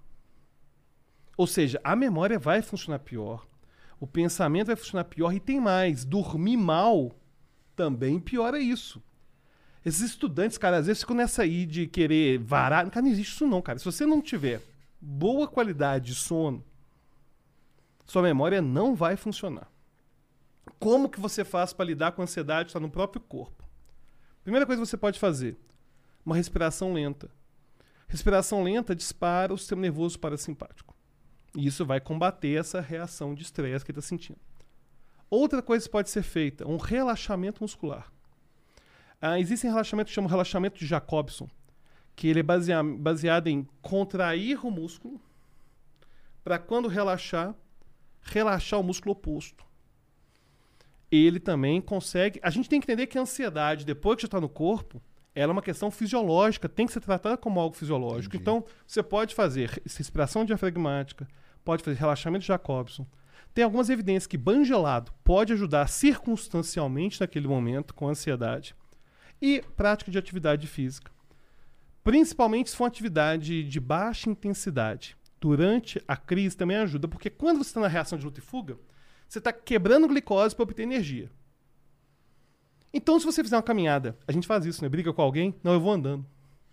A gente inconscientemente. Vou andando para pensar melhor. Vou né, pensar melhor. tal, né? Existe, É uma, existe uma certa sabedoria popular que tem a ver com a nossa própria fisiologia. Então, eu vou caminhar para poder queimar essas calorias do meu corpo. Então, você pode fazer uma caminhada, você pode fazer uma respiração diafragmática, pode fazer um relaxamento Jacobson, pode fazer exercício de atenção plena. Tudo isso pode te ajudar. Agora sim, tem influência. E quanto mais estressado e quanto menos você dormir, melhor. Pior vai ser para você estudar e pior vai ser para você aprender. Ah, legal. Tá aí, ó. Vamos lá. Legalize. Legalize LSD. Ué, esse cara teve. Né? Legalize LSD. Boa Poxa. noite, Sérgio Alberto. Gostaria de saber de dois crentes como vocês o que acham da tecnologia blockchain e por que, ao invés do voto impresso retrocesso, não debatemos o uso de blockchain como forma. Como forma o quê? Anônima e auditável. Ah, de realizar o processo eleitoral no Brasil. Abraço. E deixar pro cara? Sérgio. O Sérgio que Eu? investe em Bitcoin, não criptomoedas. O Sérgio que tem aí muito dinheiro em criptomoeda. Não tenho criptomoeda nenhuma, cara, pra falar a verdade. Bem que queria ter, viu? Pelo menos umas duas já tava bom. Tava né? bom demais. Olha só, eu, o Legalize, vou falar uma coisa sobre o Legalize LSD, que existem muitas evidências. Alguém vai falar sobre isso aí, ó. É o mesmo. Eu ia falar sobre isso aí. Então, beleza, lê essa É. primeira. Porque Que? o blockchain, só só blockchain. Eu não faço ideia. Você sabe falar do blockchain? Não sei falar de Beleza, mas blockchain, valeu o dinheiro. Valeu o dinheiro, pagou, isso que importa. Valeu. Tamo junto, mas ele mandou outra pergunta. Essa aí vai ser legal pra responder. Qual o efeito de psicodélicos como cogumelo mágico, LSD, DMT na consciência humana? Essa pessoa seria mais sugestionável à hipnose? Existe algum uso terapêutico comprovado de alguma substância? Ouvi falar em terapias micro... Micro quê? Dosagem. Microdosagens de cogumelos mágicos. E aí, só pra completar, né, cara, voltando lá no negócio do ET, né, que o pessoal fala, né, que se o cara, né, tiver sob efeito, ele Vê qualquer vê, coisa. vê melhor, né? Vê, Fica, ele fica vê- mais, né? É, se tiver sobre efeito de alucinógenos, claro que vai ver. Na verdade, as pesquisas envolvendo psilocibina, que foram as primeiras, né, dessas substâncias, e depois DMT e tudo mais, elas começaram no movimento hippie. E essa ideia de, de eu conseguir, na contracultura, tinha essa ideia de, de, de abandonar o aqui agora e, e descobrir estados alterados da consciência. O Castanheda falava sobre isso.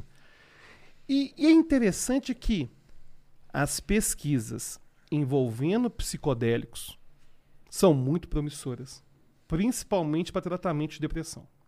Arriscaria em dizer que a terapia do futuro para vários transtornos de humor, como bipolar, depressão, vai ter a ver com essa substância. Bom, mas vamos lá. Não é só isso não. Isso tá- significa que já está comprovado? Não. Isso significa que existe dose segura? Não. Mas, por exemplo, ele falou do DMT. DMT é muito famoso pelo chá de ayahuasca. Ah, o chá da ayahuasca. Ah, já experimentou, né, Eu Sérgio? Nunca, nunca, nunca tomei. Sérgio tá doido de fazer uma expedição Lá pro, pro, pro, pro lá para poder fazer. Colômbia, né? Tem, tem no Brasil inteiro. Tem o Santos Daime. É. Agora, a gente. O ponto é o seguinte: existe muita evidência de que deve ser algo terapêutico, sim. Desde os estudos com psilocibina, estão estudando essa questão da microdosagem e tudo mais. O ponto é que.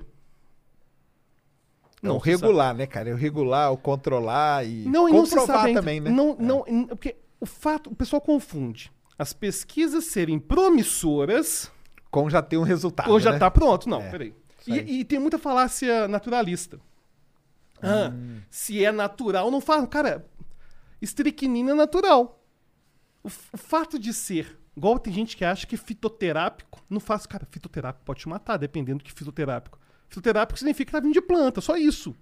Mas Come uma planta venenosa pra você ver, Pois né? é, planta é um composto químico. Exato. E, e- igual o pessoal fala assim, ah, isso aqui não tem química não. Como que não tem química? Claro que tem química, mas como que vai ter algo que não vem, não tem átomo, né? Então, o ponto, então, é, são muito promissoras as pesquisas.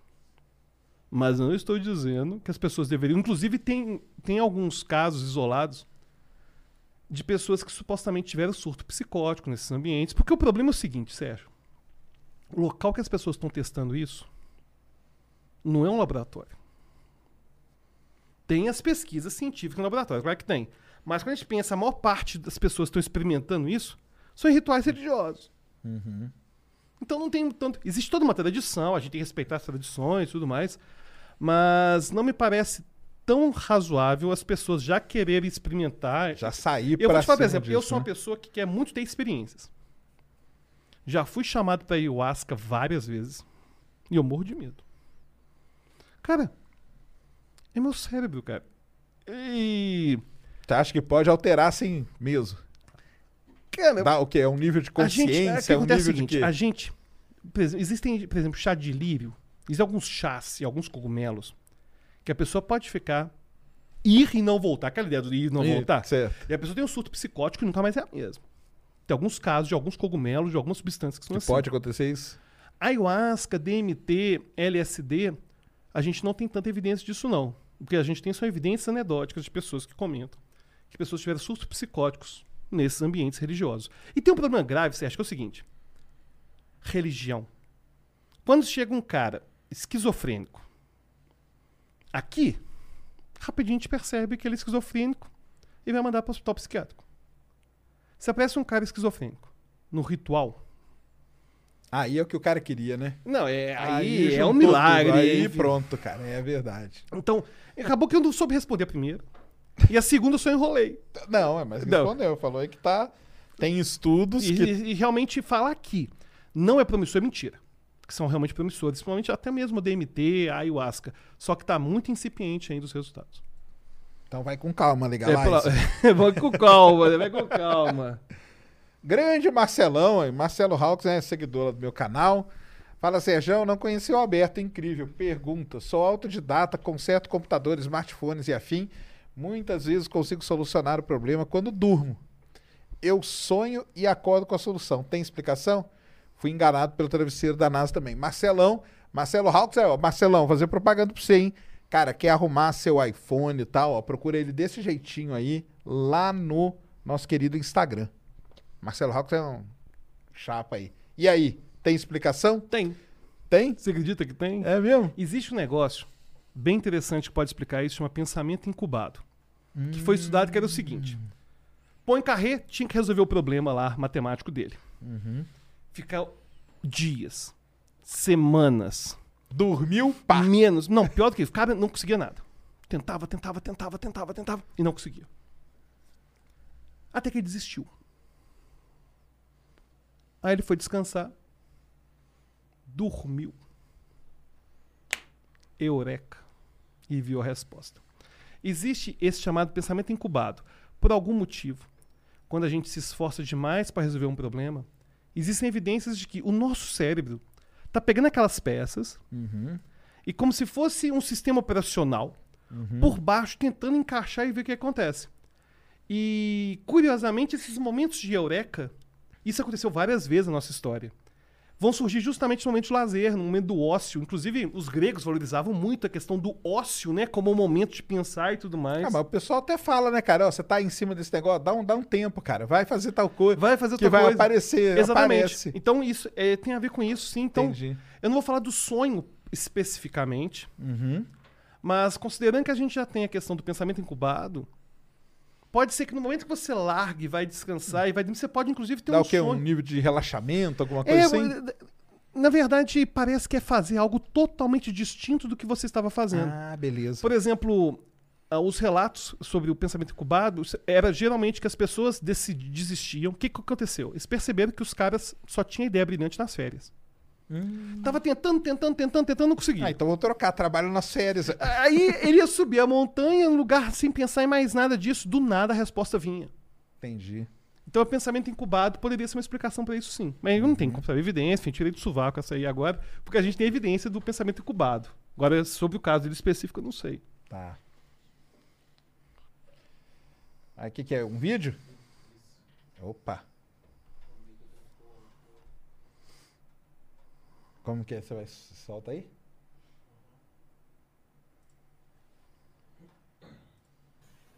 Salve, salve família, salve Serjão, salve equipe, salve Alberto. Cara, queria dizer que eu sou teu fã, tenho todos os seus livros. Aí, e queria saber se você lembra da vez lá em 2017, quando você me encontrou na Bienal e você me hipnotizou na frente de todo mundo e eu passei mó vergonha falando mal de você na frente do stand cristão. É isso, mano. Bom trabalho aí pra vocês, muito obrigado, boa noite. Valeu. E aí, Valeu, lembra? eu lembro. Cara, esse dia na Bienal foi muito legal que eu fui fazer hipnose lá no Bienal e muita gente não acreditava na hipnose, né? No hipnose. E ele foi uma das pessoas hipnotizadas, foi bem legal. Inclusive, ele chegou a tirar algumas dúvidas. Ele chegou a falar um negócio. Ele pediu pra ter uma indução que chama Indução de Dave Elman no, no meu YouTube, que é uma indução hipnótica e tal. E ele pediu, faz igual a indução do YouTube, não sei o quê. Foi bem legal. Eu lembro, inclusive, ele pediu pra eu repetir a parte lá da amnésia dos números. Um abração pra ele aí. Pagou, né? Pagou. Pagou os meus livros. ainda Pagou pagou. seus Isso livros, aí cara. é fã de verdade. Esse é Tamo é. aí, ó. Porque fã que não compra, meu amigo, não ajuda. Isso mesmo. Tem É isso aí mesmo? E aí, deu? Deu? Foi bom? Acho que deu, hein? Falamos Bom de demais, tudo. né? Cara, mas ó, vai ter, ficar aberto aí. Mas outras oportunidades a gente. Quando você vier pra São Paulo de novo. Vou mandar o zap pra ele. A gente marca, vamos ver se eu me convenço a ser hipnotizado. Tem medo, igual tem medo de avião. Vai. galera. Olha a quantidade de like que a gente vai ganhar com essa hipnose. Coloca no chat, Tá você doido. gostaria de ver o Sérgio Ah, não, hipnotizado? mas aí, cara, aí você tá. Poxa, já hipnotizei o Pirula, já hipnotizei o, o Gilmar do E-Farsas. Ah, hipnotizou o Gilmar. O Gilmar entra mais do que o Pirula. É mesmo? É, são. Eu só hipnotizo os céticos. Aí, os cientistas. Então, Então tá, tá feito. já tá em casa já. Cara, Valeu demais, foi brigadão, excelente, valeu Foi muito equipe. bom o papo. Brigadão, galera. Sexta-feira, Pedrão Palota aqui, cara. Tudo sobre foguete, hein? Vai ser legal pra caramba. Muito obrigado a todos. Boa noite. Fomos.